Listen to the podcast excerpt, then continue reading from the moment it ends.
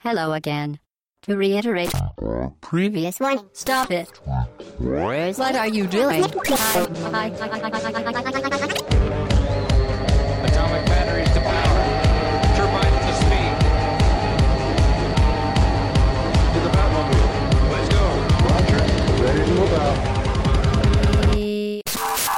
Hello again, très chères auditrices et très chers auditeurs, bienvenue, c'est le podcast au bas gauche droite numéro 192. Nous sommes le 5 juin au matin, c'est le dimanche, podcast d'actualité avec... Euh, l'accent du soleil, mais il pleut dehors. il hein. pleut, euh, c'est les inondations la Seine pas loin qui euh, Voilà, engloutit les radars routiers. Ah oui. Ah, c'est magnifique, c'est la plus belle chose que j'ai vue. Euh, podcast les barques et les rames aussi. hein. Exactement. Hobbs, il est venu, euh, t'es venu en barque. Je suis venu en barque, ouais. Donc l'ai avez vraiment noyé, moi, donc de toute façon. Hobbs, et pour nous accompagner, Mike, salut. Salut Chine, bonjour à tous. Et Alphonse, Salut Chine, salut tout le monde. en cravate, bien évidemment. Non, il est pas en cravate, il est en, il est en maillot de la Toho, Mais oui. mais euh, en kazakh. On va parler de kazakh, euh, kazakh jaune, euh, je sais plus quoi. C'est quoi C'est kazakh jaune et Toc. euh, toc. C'est kazakh et toc rouge. dans les quand Ouais. on regarde euh, Equidia.fr. C'est ça ça. Pourquoi? Pourquoi on a cette euh, terminologie euh, PMU C'est parce qu'on va parler de Pocket Card Jockey, qui est a priori le jeu de l'année hein, pour vous. C'est ça. Voilà. vous nous expliquerez pourquoi. On parlera également d'un jeu qui s'appelle Solstice, Visual novel, plutôt pas mal. de l'extension de The Witcher 3, qui s'appelle Blood and Wine. Voilà. Du sang et du vin. T'as redit Gotti, mais pourquoi? Pour euh. Blood and Wine. Ah oui, si on a le droit de mettre un DLC, c'est Voilà. Gotti. que des Gotti. Entre temps, il y aura de l'actualité, mais on commence par le débrief de la semaine dernière. Alors, on commence par le débrief. On a parlé de Fire Emblem la semaine dernière. Et donc, Ousei euh, nous a repris notamment sur euh, un point où il explique euh, justement que proposer une difficulté pour tous n'est pas un problème. Euh, C'était par rapport à ce que j'avais expliqué, notamment le fait que la difficulté dans Fire Emblem, Oui, c'était dommage de proposer des- des- une expérience un peu amoindrie en virant le fait qu'un personnage qui meurt, c'est un personnage définitif, tout ça. Donc, euh, il explique euh, que tant que tu peux régler la difficulté comme toi tu aimes, euh, bah, ça, suffit. Alors, moi, par rapport à ça, hein, évidemment, je suis tout à fait d'accord. On en avait parlé d'ailleurs dans le podcast sur la difficulté il y a bien longtemps maintenant. Ça doit faire au moins trois ans. On avait fait un podcast sur la difficulté, une thématique là-dessus. Et c'est vrai que j'étais assez d'accord sur ce, sur ce sujet et je le suis toujours. Simplement, après, je peux regretter que certaines personnes débutent dans la série en prenant la série comme telle et puissent ne pas apprécier, alors que pour moi c'est une composante essentielle. Euh, c'est euh, si on se lance dans la série, vaut mieux commencer par la difficulté qui est la difficulté euh, du coup normal. normale. Tel que le jeu a été pensé. Voilà. Mm. Sauf qu'aujourd'hui, on a de plus en plus tendance à avoir la difficulté normale d'autrefois qui devient la difficulté difficile. C'est le cas dans Fire Emblem. La difficulté normale qu'on avait avant, c'est la difficulté difficile. Et la plupart des gens ne vont pas commencer en difficile parce que pour eux, c'est pas possible. On peut pas commencer un jeu en difficile. Donc du coup, tu commences avec une expérience amoindrie. Je comprends tout à fait qu'on puisse ne prendre son plaisir que en jouant de version en version normale ou qu'on puisse jouer en difficulté minimale dans pas mal de jeux. Simplement, je regrette que aujourd'hui la tendance va vers euh, la simplification outrance dans les difficultés normales. De- voilà, c'est un petit peu le, mon petit regret euh, par rapport à Après, ça. sur certains jeux, il est peut-être aussi important de, de rappeler quel était leur, euh, leur objectif premier. C'est celui de Fire Emblem, c'était d'avoir peur pour ses personnages. Exactement. Alors, on va rester justement sur Fire Emblem et on a Karanja qui a regretté que la partie sur Fire Emblem n'ait été finalement qu'un comparatif avec le précédent et qu'on ait utilisé parfois des termes anglais, parfois français. Euh, donc déjà concernant le comparatif, vu qu'on avait déjà fait un podcast sur Fire Emblem, on avait dans l'idée d'éviter de se répéter. Donc on n'a pas vraiment réintroduit le jeu, les mécaniques. Donc je comprends que ça a pu paraître confus pour pas mal de gens et les non-initiés. C'est pas quelque chose qu'on a l'habitude de faire et c'est vrai que euh, du coup ça a été parfois un peu difficile, ça a pu laisser du monde sur le, sur le carreau. En tout cas, je ne peux que vous recommander de réécouter le podcast 39, le réécouter ou l'écouter si vous l'avez pas déjà fait. C'est un podcast qui a déjà 3 ans. C'est un peu horrible de se dire vite, que hein. ça va. euh, On s'est amélioré depuis, donc euh, pardonnez les. ouais, ça fait voilà, très longtemps. T'as réécouté? Ouais, je l'ai réécouté, ouais. Ouais non, comment ça, ça, ça pique, hein. C'est vieux. Non, mais encore, ça, ça, passe, hein. Je, Ouais. je pense que c'est un de un nos podcasts qui passe encore très bien. Surtout qu'on avait un invité, euh, Aaron, qui a, qui a expliqué, qui était très didactique. Donc je pense que ça passe encore très bien. Euh, simplement, ça fait très très longtemps maintenant qu'on a fait ce podcast. Donc forcément, on n'est pas tous aussi à l'aise qu'aujourd'hui. Ah, on était Euh, moins riche, hein. Ah, bah là, ouais, je Ah, vis à fond. Patreon, Mais c'est c'est c'est riche d'expérience surtout parce qu'on est beaucoup plus à l'aise aujourd'hui aujourd'hui en parlant. Oui. On, a- on bafouille moins, on, voilà, on, a, on est un peu plus euh, habitué. Et pour ce qui est des termes anglais, parce que c'était un des, une des, re- un des reproches de, de, de Karanja également, simplement, Azura a fait le jeu en japonais, Sprite l'a fait en anglais, moi je l'ai fait en français. Donc forcément, quand on devait se mettre d'accord sur un nom, bah déjà parler du jeu en disant Conquest, Conquête. Euh, quand on devait parler du nom d'un personnage, Azura disait euh, bah, Aqua, euh, moi je disais Azura. Euh, c'était c'était compliqué, voilà. Donc forcément, euh, on est désolé pour ça. C'est vrai qu'on s'est pas concerté, c'était pas forcément toujours cohérent. C'est vrai que sur les changements de nom de certains c'était, personnages, c'était pas évident. Ouais, avec la Moi, j'y localisation connais rien, mais j'avais discuté avec Azura. Effectivement, il y a des trucs, tu sais pas pourquoi ils ont changé un prénom par un autre. Quoi. Plutôt Mm. qu'une lettre, ils ont carrément changé. Voilà, donc forcément dans le podcast, ça donnait un truc qui était divers, varié. C'était pas évident. Et on termine ce débrief avec un petit truc que j'avais évoqué Monster Hunter Stories dans les brèves en disant que Digital Spy l'avait décrit comme un mon Pokémon qui rencontre Dark Souls. Et tu m'as repris assez vite. Ouais, c'était pour en fait une preview grand de, écart. de, de Generations et pas Monster Hunter Voilà, Stories. c'était quoi. Generation, ouais, exactement. Ouais, Mais ça. alors je comprends, enfin, moi j'aurais compris pour euh, Monster Hunter Stories pour le Pokémon. Alors euh, pourquoi est-ce qu'ils avaient évoqué Pokémon justement pour le Generation Je pense que c'est un titre, euh, un titre accrocheur. J'ai pas lu la preview, honnêtement, Ok, je m'en foutais. bête Mais si tu veux, pour t'expliquer, c'est parce qu'en fait, je suis tombé sur un compte Twitter qui, re- qui essaye de recenser, d'une façon un peu parodique, toutes les previews ou reviews où tu as Dark Souls dedans, en fait. Et je trouvais ça assez marrant. J'entends, j'ai passé une sur Overwatch, les mecs arrivent à caser Dark Souls dedans. tu vois. Et ça me fait rire, en fait, c'était assez marrant. Mais c'est vrai que je pense que le titre, il est plus accrocheur que. euh, parce que je Ok. piche pas non plus pourquoi Pokémon. À part Bah, le côté, euh, il y a beaucoup de chasse. monstres, mais c'est tout, quoi. Tu pars à la chasse des monstres quoi. Oui. Mais bon, ça m'a fait rire. Très bien. Est-ce que ce serait pas le Dark Souls des Pokémon Faut qu'on apparaisse sur ce compte-là. Veut dire, on va essayer de caser Dark Souls dans tous les trucs. C'est pas con cette idée d'observatoire du Dark Soul. C'était marrant, ce compte Twitter. Bon, des fois, il tu vois qu'il crée On des trucs euh, lui-même, mais. euh, Mais au moins, ça, ça corrobore le fait qu'on est tous d'accord pour dire que c'est relou que tout le monde parle de Dark Souls tout le temps sur tous les jeux. Oui, mais après, après si tu le mets en, en opposition avec d'autres titres, tu sais, t'as des titres qui ont donné un nom à un genre. On va dire Ouais. à chaque fois Diablo-like, GTA-like. Je pense que c'est un peu dans cet esprit-là aussi, quoi. Ouais. Donc c'est pas forcément négatif, mais euh, moi le compte m'a bien fait marrer. quoi. Ok. La question? La question. Alors elle revient sur une date. Notez que je n'ai pas de stylo, les enfants, donc il va falloir retenir les réponses et tout. hein. Elle est pas Ouais. compliquée la question. Ah, vas-y. Là, normalement, euh, tu devrais euh, retenir la question et tu devrais comprendre la question.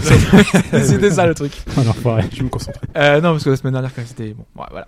Euh, même si je l'avais testé hein, cette question, donc normalement il n'y avait pas de souci. Bon, Je bref. me, je me concentre. Le 1er mai 2008, il y a 8 ans, Hideki Kamiya, le papa de Devil May Cry, Bayonetta et bien d'autres, a posté un message sur le compte officiel de Platinum Games. Your mom. Plus qu'un message, c'est un coup de gueule. La question porte sur le contenu de ce message. À qui était-il adressé? Quatre réponses. Putain, mais Hobbs, il fait les archives Twitter. quoi. À Capcom, qui aurait pris une décision incompréhensible à propos d'Okami sur Wii. C'était la réponse A. Réponse B, à Shinji Mikami, à cause d'une divergence de point de vue sur Vanquish. Réponse C, à Famitsu, à propos de la note de Bayonetta sur PS3. Réponse D, à ses détracteurs sur un réseau social bien connu. Une de ces quatre réponses est la bonne. Bayonetta sur Famitsu. Alors là. Et l'autre, ce serait une réponse à un tweetos, quoi. Enfin, À une ça, personne, voilà, sur... euh, Ok. Alors, il, il insulte souvent les gens sur Twitter. Moi aussi. ouais, c'est un même, hein, Camille. hein, Famitsu, non, on s'en prend pas Famitsu, c'est. Non, Famitsu, je pense qu'ils s'en branlent. Non, Vanquish. Capcom, peut-être. Okami. Capcom. Capcom, c'est possible. En 2008. En 2008, ouais, il y a Ouais. eu des trucs. euh, Alors sur Wii, je sais pas, je sais qu'il y avait une histoire avec la jaquette, mais ça, c'est les mecs qui avaient créé. En fait, ils avaient repris une image de, de IGN et t'avais le gros logo qui restait en watermark en fait sur la jaquette. Je crois qu'ils l'avaient viré après, mais euh, ça faisait dégueulasse. ouais. Euh, en 2008, Mais je pense pas qu'il était déjà sur Twitter en ce soit 2008. ça. euh. Donc Capcom, Mikami, Ah, tu crois? Famitsu. Ouais, c'était il y a 8 ans quand même. Ah, ouais, remarque. Je pense pas. ouais. Ah, Capcom, Mikami, Famitsu ou Voilà. Enfin, vous la communiquez. Ouais. Non, mais C'est si- sur Twitter, de, le- non, mais de toute façon, c'est l'intitulé de la question. Ah oui, c'est sur donc, euh, Twitter. pas- non, c'est pas sur Twitter, Ah non, c'est sur Facebook. sur Facebook. Ah. Ah, Ah, c'est sur Facebook. Moi, je pense que c'est Capcom. Moi, je pense qu'il a. Et sur Facebook, Capcom. il aurait répondu à des gens, à la communauté Twitter pour la dernière réponse. Ouais. D'accord. Moi, je le vois bien attaquer Capcom. Moi, je vois bien. pour Okami. La Ouais. note de Bayonetta, mais je pense qu'il a une bonne note. Parce qu'en 2008, c'est quoi Il est sorti sur Wii, c'est ça, Ok- Okami? Je pense aussi, je sais pas pourquoi. Oui, oui, c'est ça. C'est ça? Euh, Il y a dû y avoir un truc. Il faut consensus ou. euh, Non, pas forcément.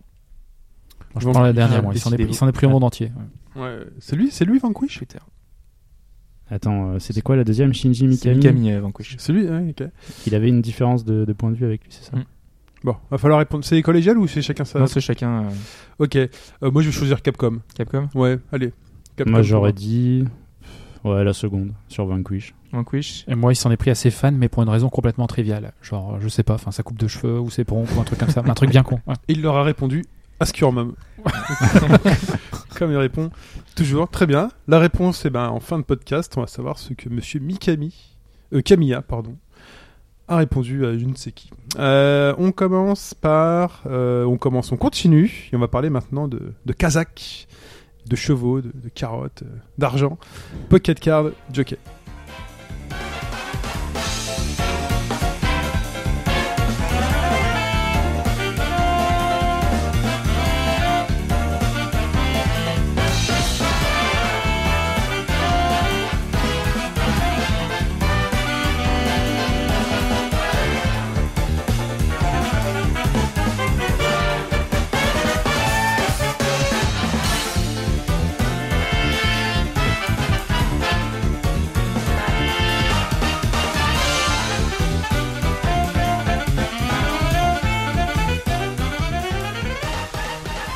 Le jeu préféré d'Omar Sharif oui.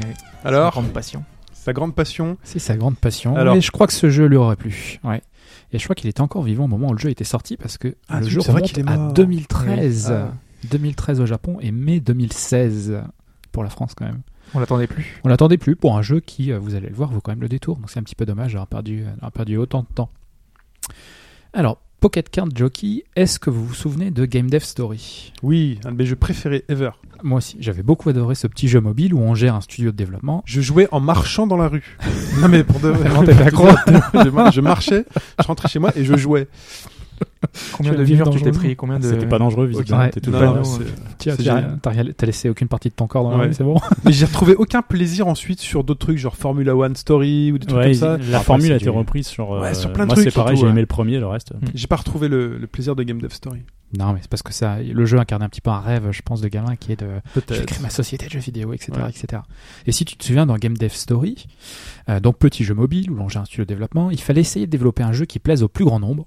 Et pour euh, parmi les, les- les features du jeu, il fallait croiser un univers et un type de gameplay, si tu te souviens. Oui. Donc tu pouvais créer un FPS dans l'univers des samouraïs ou un jeu éducatif sur le thème des mini-jupes ou des supérettes. C'est pas une blague. Si avec ça vous achetez pas l'autre jeu qui doit valoir 2 euros et qui est une petite perle, je, je ne comprends pas.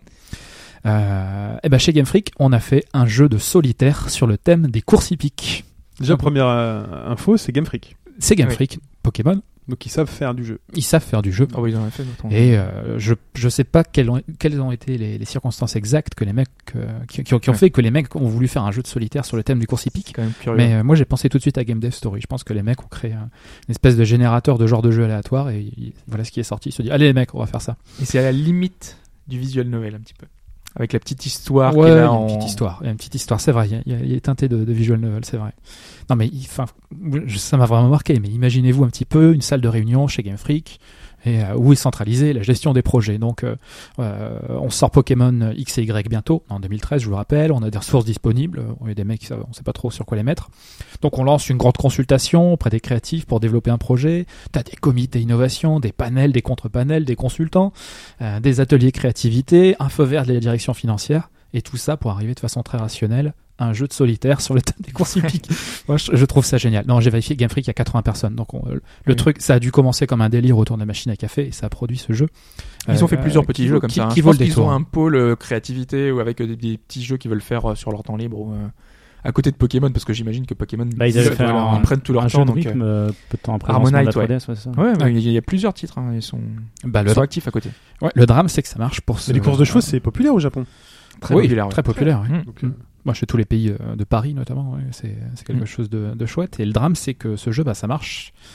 Euh, parce que. le drame C'est le drame.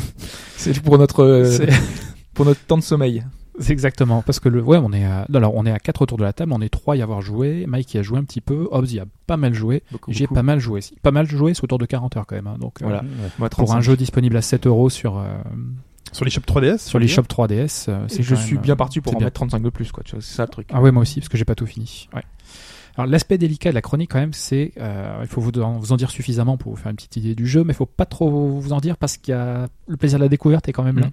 A Est-ce que tu veux parler euh, du scénario ou il y a pas pas mal. Je vais le dire tout de suite. Ouais. Euh, tout commence scénario, quand hein. il arrive quelque chose à, à votre avatar, qui est un médiocre jockey, mais qui se trouve être un bon joueur de cartes. Voilà. Et pour une certaine raison, il va avoir le pouvoir de vivre ses courses comme des parties de solitaire. Voilà. Jusque là, tout va bien. Ah, c'est un pouvoir en fait. C'est un pouvoir. Il lui arrive quelque chose. Il y a une expérience mystique Voilà, est-ce qu'on peut lui dire ou pas transcendantale. euh, C'est pas grave, t'acceptes. C'est comme ça.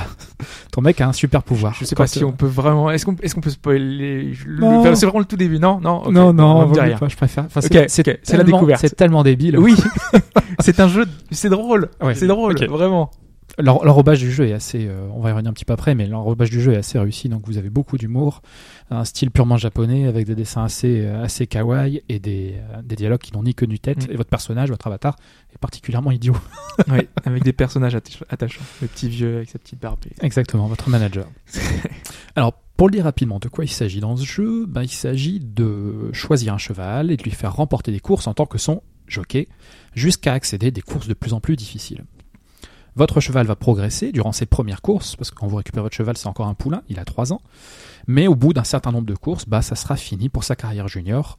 Euh, et il faudra, donc, soit tu recommences avec un nouveau poulain, ou alors tu reprends ton poulain qui est devenu cheval et tu vas lui faire courir des courses euh, euh, vétérans, on va dire des courses euh, full grown-ups, je crois qu'ils s'appellent euh, en jeu en anglais. Mm. Parce que la carrière d'un d'un cheval se fait en deux étapes. La, le- la partie junior où tu peux gagner des stats pour ton personnage, pour ton personnage, pour ton cheval, et la partie euh, là il est devenu grand, il peut plus gagner de points de, de stats, et donc à ce moment-là il fait des courses tant qu'il peut en gagner. Parce que s'il perd euh, trois fois, euh, il arrête sa carrière. C'est donc ça. moi la plupart de mes chevaux ont arrêté à 4 ans.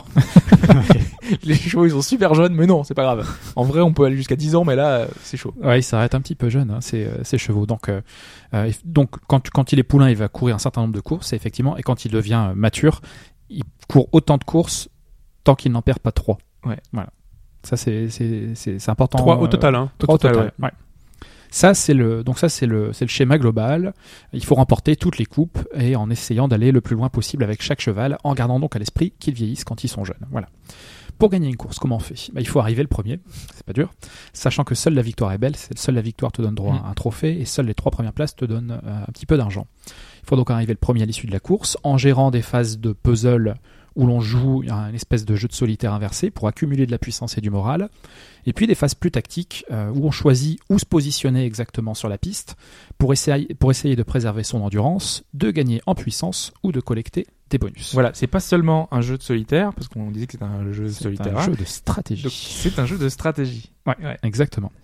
Alors, pour essayer de vous, euh, de vous représenter, je vais vous décrire un petit peu du coup les phases de puzzle et les phases de stratégie pour vous essayer de comprendre un petit peu comment ça fonctionne. Euh, pour gagner dans la phase, l'espèce de phase de solitaire, imaginez-vous face à une table avec, disons, 5 piles de 10 cartes chacune.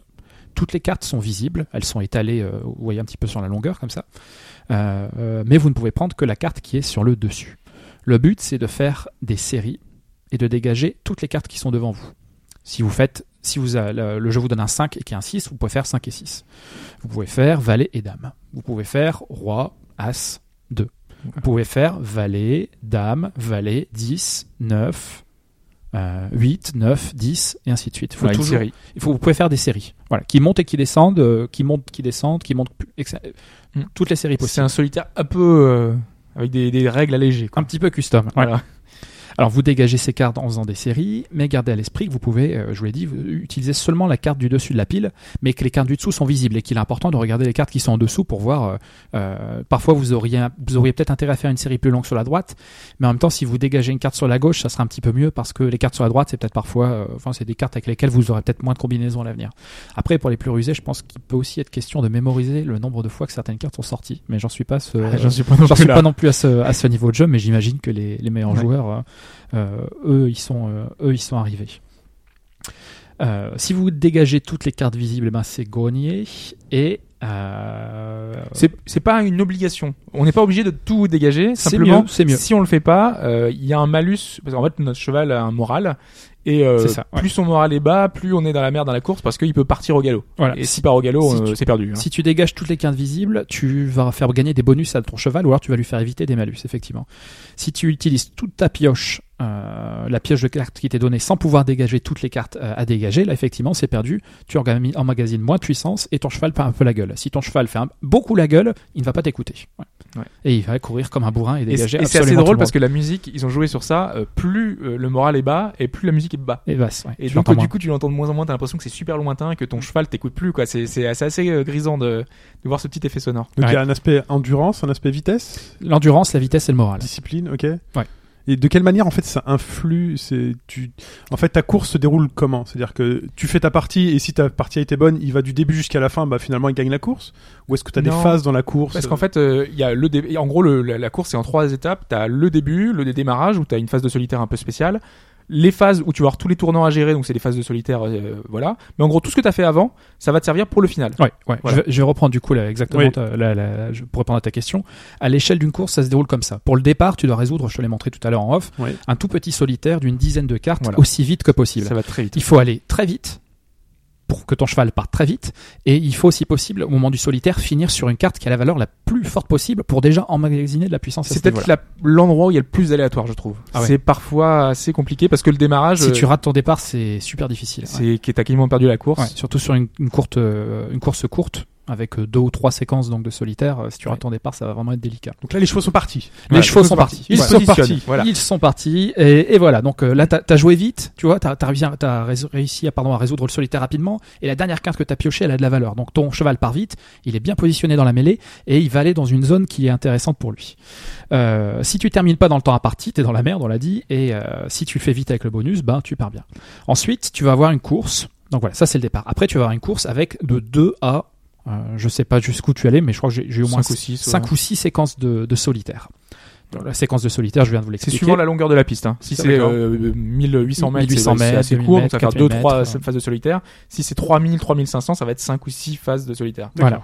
Entre chaque séquence de solitaire, tu vas devoir expliquer à ton cheval s'il doit aller en avant, en arrière, près des autres, devant l'autre, derrière l'autre, Donc la stratégie la ça, la corde. stratégie. Ouais, c'est Ouais. là la phase de stratégie, c'est dans les phases entre les Ça dépend de ton cheval. Parce que t'as des chevaux qui préfèrent être devant, des chevaux qui préfèrent être derrière, parce qu'il y a des chevaux qui...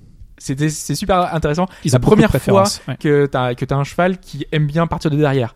Et quand t'arrives dans le final, que tu le vois rattraper tout le monde, c'est Ah, c'est- c'est- c'est c'est génial. C'est assez grisant. Tu te Ouais. mets à gueuler sur ta console. Voilà. Allez, vas-y. Allez, rattrape-le, rattrape-le. Et sur la ligne, ça se joue à un museau et c'est trop bien. Exactement. Et si tu euh, donc si tu arrives à mener euh, la course et notamment cette partie stratégie de façon satisfaisante, bah ton cheval va accumuler de la puissance, il va pas trop se fatiguer, il va avoir le moral. Et euh, si tu fais ça de façon assez récurrente sur toutes ces entre donc si tu résous bien ton solitaire et si ta partie stratégie tu mènes bien ta barque, au moment du sprint, ça va bien se passer. Alors le moment du sprint justement, en temps réel pour le coup, les parties de les parties stratégie vous pouvez les gérer absolument comme vous voulez. Les parties de solitaire, c'est intéressant, c'est que vous avez un décompte, vous avez du temps, donc il va falloir euh, résoudre ces phases de puzzle de façon assez rapide. Euh, donc on est en temps réel et là il va falloir positionner ton cheval sur la piste. Donc euh, va vers le haut, va vers le bas, avance un petit peu, Ouais. recule. Parce que sa, phase de sprint, en gros, on t'a donné une note avant, euh, c'est de 1 à 100, euh, qui est euh, le- L'enthousiasme. le- L'enthousiasme, c'est le résultat de tout ce que t'as fait avant. Donc Ouais. plus c'est haut, plus ton sprint va être efficace. Voilà. Au moment du sprint, tu vas avoir des indicateurs d'endurance. Mm. C'est-à-dire combien de fois tu peux fouetter ton cheval, Ouais. ou ne pas le fouetter, mais euh, si tu le fouettes trop, il va un petit peu se fatiguer. Mm. Euh, de puissance accumulée, effectivement, et puis le- l'espèce de note synthétique d'enthousiasme qui va, euh, qui va déjà te donner un- une petite idée de, de ton potentiel, ton potentiel de victoire. Et se donc, euh, bien se positionner, c'est important, hein, parce que tu peux être euh, super rapide, mais si t'es bloqué par un cheval devant toi et en haut, en bas, t'as perdu quoi. Tu pas à te dégager et il faut vraiment arriver à, à bien être Ok, positionné c'est pas si simple que ça. Voilà, c'est pas si Ah simple. non, non, non, c'est c'est plus compliqué que ça en a l'air. Enfin, ça reste assez accessible. Le Oui, il y a un sûr. tutoriel aussi qui est très bien fait. Après, comme euh, généralement comme beaucoup de jeux, c'est- il faut y jouer pour comprendre. Voilà, Ouais, faut- ouais, ouais, complètement. ouais. L'aide du jeu est en français aussi, donc si vous êtes euh, un petit peu anglophone, n'a- pas de panique quand même. L'aide du jeu en français. Oui, Parce l'aide que du tout jeu le est reste est en anglais. Moi, c'était un peu dommage parce que euh, je sais que mon, père aime beaucoup les chevaux et je me disais, c'est un jeu de solitaire quoi. Donc ce serait idéal pour lui, mais malheureusement c'est en anglais. Donc euh, c'est dommage qu'ils aient pas fait l'effort de traduire, même s'il y a beaucoup de blabla parce que finalement tous les propriétaires ont du texte et c'est assez drôle parce que t'as le propriétaire qui a un, un cheval chat, enfin avec un chat euh, sur à l'arrière. T'as un propriétaire avec une banane et son cheval a une banane. Euh, c'est totalement barré. Ils sont tout vois. mignons hein, les, les chevaux. Ils Ouais. ont tous des particularités. L'enrobage est assez, l'enrobage est assez réussi. Voilà. Et ça passe aussi parfois par des, des jeux de mots. Les noms des chevaux sont parfois Oui. super tordants et les dialogues sont Bah, comme dans la vraie vie, hein, de dire. Oui, un petit peu comme dans la vraie vie. Hein, ouais. Le Général du euh, pommeau. Mon dernier etc. cheval s'appelle Éclair de tonnerre. Je sais pas si tu vois la référence. Éclair de tonnerre, c'est Paul Kwan. Voilà.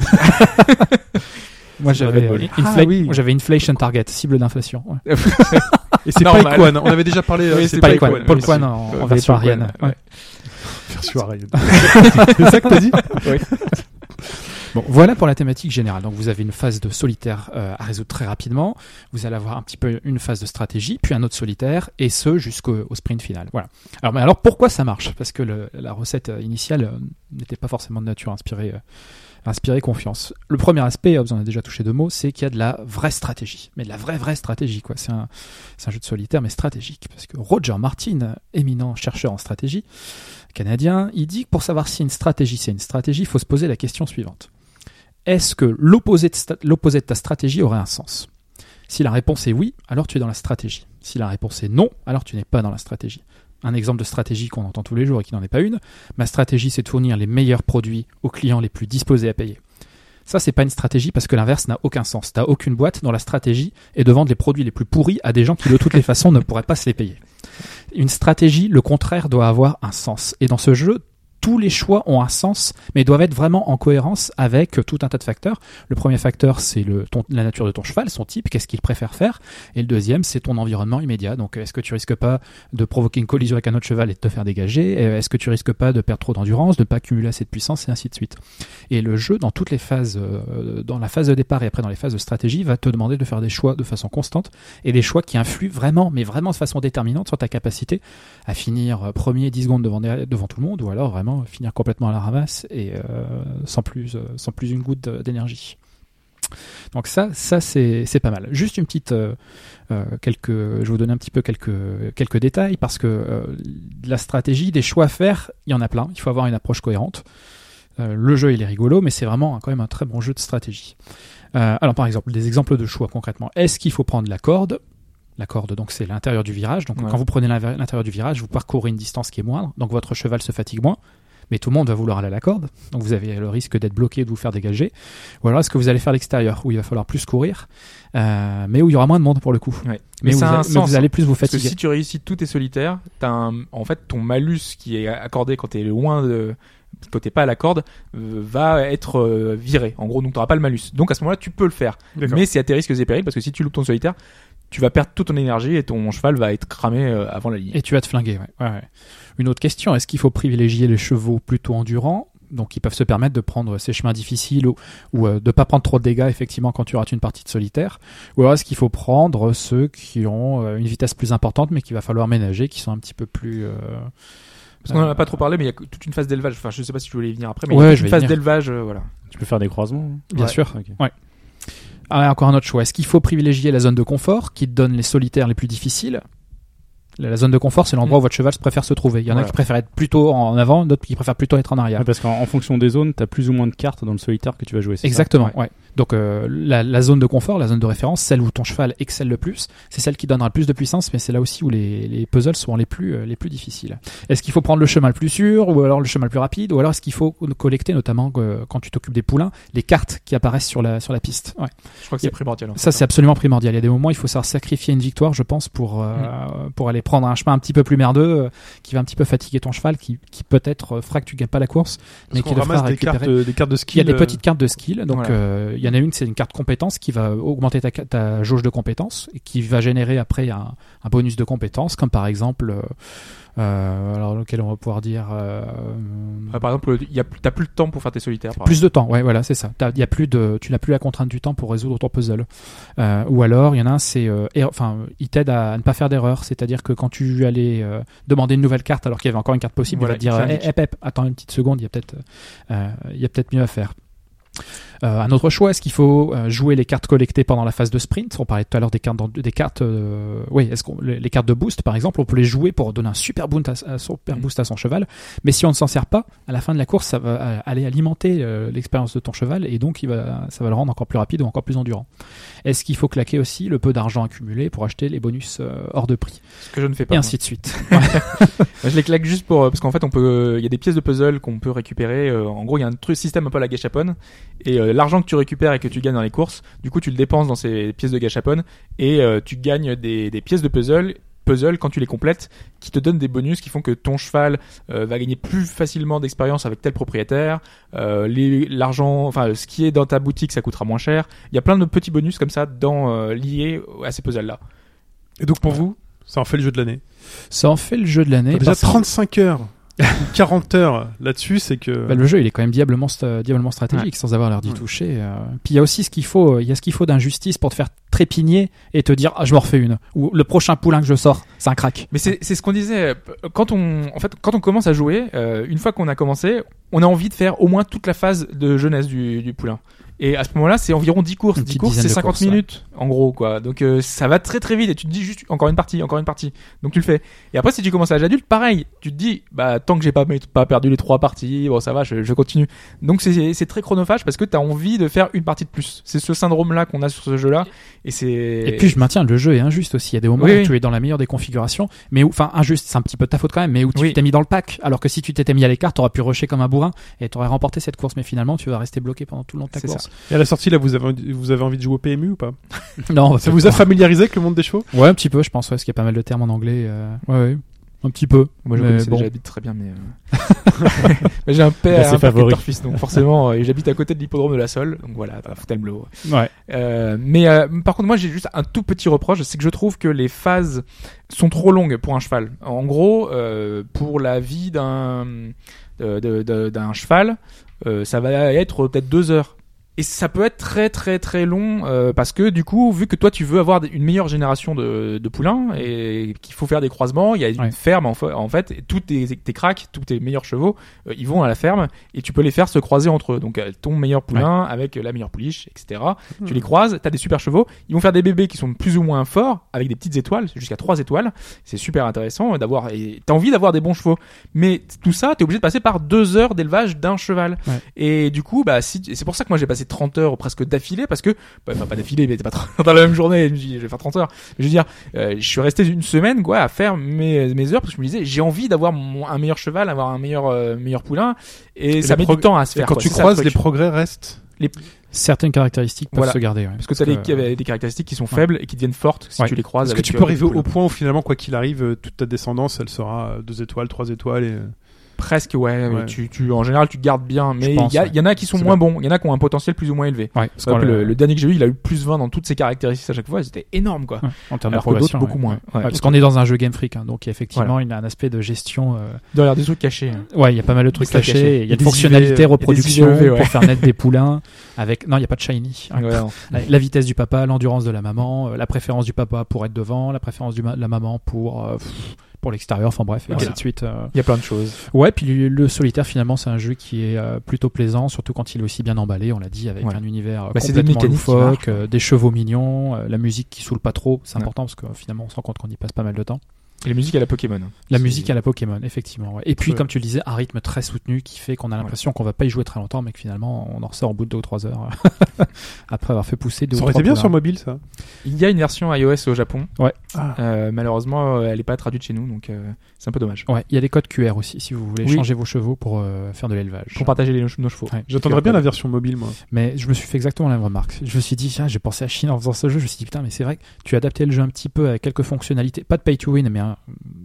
un Par petit contre, c'est de... le jeu Non, je suis pour prêt à lequel le il y a, enfin, euh, il pourrait y avoir. le Ah bah, Le, le gachapon, tu, enfin voilà. Avec où- le gacha- Ah oui, oui, avec le Au, Japon, il est payant et t'as une version définitive. Je, je sais pas comment ça fonctionne au Japon. J'ai pas regardé euh, ouais. si c'est un free to play. Non, mais ils pourraient vendre la même version sur mobile, ça irait très bien. Ah, bah, avec deux trois fonctionnalités pour faire payer en plus et vraiment tu pourrais faire vraiment générer énormément de fric je pense ouais. Ouais, mais moi, je m'en Oui, mais génère du fric. le, le jeu il est vraiment addictif quoi. Là, il, il conseille à Nintendo et à Game Freak comment faire des sous.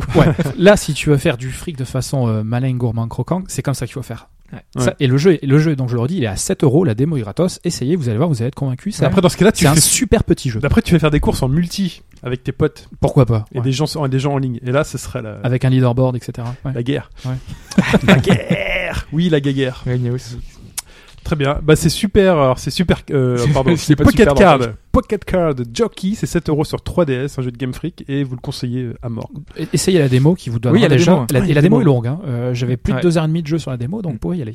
Au moins, vous aurez un avis déjà par rapport à ça euh, avant de craquer. Très bien. Bah, merci, messieurs. Passons maintenant à l'actualité.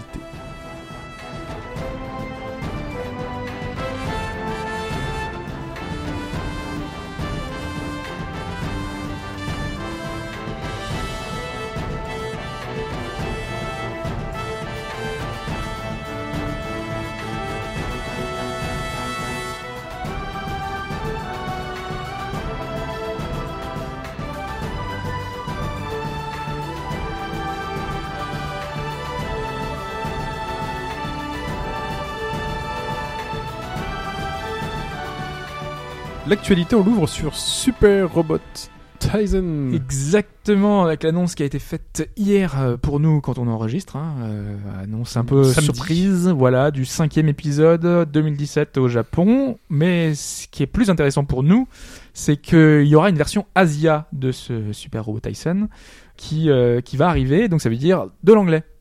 Et c'est la première fois dans l'histoire de la série qu'on a de l'anglais dans un Super Robot Tyson. C'est cool parce que euh, on avait eu l'annonce il y a pas longtemps et je crois que j'en avais parlé dans le podcast de la version OG qui est la version sans les licences. Euh, parce qu'en fait, c'est les, enfin, donc les qui ont été inventés pour le jeu et donc euh, on te fait une histoire par rapport à tout ça. Et en Europe, on n'avait jamais eu les versions euh, justement classiques parce que il faut payer des droits pour avoir parce que c'est une série où tu croises du Gundam, du Evangelion, euh, du Goldorak, du Mazinger, donc euh, toutes les grosses séries avec euh, des mechas. Mechas sont dedans. Donc forcément, ça va coûter des sous euh, aux ayants droit et ils avaient jamais fait l'effort. Et là, donc du coup, on aura une version Asia avec bah, tous les mechas euh, qui sont euh, dispo dans cette version, dans ce cinquième épisode qui arrivera sur Vita. Je crois que c'est aussi sur PS4, je suis pas sûr, parce que j'ai perdu mes notes, donc forcément j'ai plus exactement, mais il me semble que c'est PS4 et Vita. Voilà. D'accord. Donc 2017, et c'est une très très très très bonne nouvelle. Je sais pas, t'as déjà vu hein, ce que ça donne, Oui, euh, oui. les combats en 2D et tout, ça se fight. C'est euh, très c'est un SR- SRPG euh, tout choupi. Ouais. Voilà, c'est choupi. Parce qu'ils sont super déformes, les robots. Ouais. Donc, euh, non, non, c'est super bien. Euh, c'est des projects avec euh, GOG Connect Kezako. Ouais, alors GOG Connect, ça a été dévoilé cette semaine. Euh, c'est un principe euh, que tu récupères chez eux qui te permet de lier ton compte Steam à ton compte GOG. Alors bien faire attention au compte que tu vas lier, parce que si tu as plusieurs comptes Steam, éventuellement plusieurs comptes GOG. Ce qui n'arrive jamais, je crois. Mais euh, Oui, ce qui est plutôt rare. Enfin, j'ai vu que des gens avaient plusieurs comptes Steam, je sais pas pour quelle raison, mais c'est, je sais pas, bon, c'est comme ça. Euh, qu'est-ce que tu vas pouvoir faire? Tu vas pouvoir importer certains des titres euh, dont les développeurs, éditeurs ont rendu disponibles sur ta bibliothèque GOG. L'intérêt, c'est d'avoir une version sans DRM et souvent avec des bonus. Parce qu'il y a beaucoup de jeux sur, sur GOG, quand tu préco, que tu les récupères plus tard, t'as parfois la BO, t'as parfois l'OST. Donc, c'est le chemin Steam vers GOG, finalement. C'est ça. Sauf que c'est pas tous les jeux qui sont dispo. Aujourd'hui, il y en a une vingtaine, euh, 23 je crois précisément. je sais pas si t'as fait l'import. Moi, j'en ai eu 8 dans ma bibliothèque. Moi, j'en ai 6 qui étaient éligibles et c'est limité dans le temps. C'est-à-dire que, en fait, c'est- c'est pas très très clair, je trouve. Mais en gros, tu vas avoir, si tu vois un jeu actuellement où ils te disent, par exemple, euh, tu as 6 titres d'éligibles, moi c'était le cas. Dans les 6, j'avais un, un timer qui me disait, il reste 5 jours. C'est pas le- la date de validité du jeu sur le site. Oui, c'est euh, c'est le moment où tu dois cliquer sur importer. Voilà, ouais. T'as que 5 jours pour que valider jours pour le fait qu'ils Ouais, seront ça. dans ta bibliothèque. Mais sinon, il y a quand même une date de validité parce que on sait que certains jeux vont disparaître de, de l'offre en fait. Euh, Ils seront pas. oui, c'est ça. tout Ce le temps. sera, ce sera en fait des vagues de jeux euh, Voilà. temporaires. Et en gros, il faudra rafraîchir régulièrement pour savoir si Allons-y par l'exemple. T'as Steam sur ton PC, tu as GOG, et t'as un jeu sur Steam qui est éligible à passer dans ton GOG. Par exemple, The. Witcher. Par exemple. Oui, le premier, ouais. Ok. Voilà.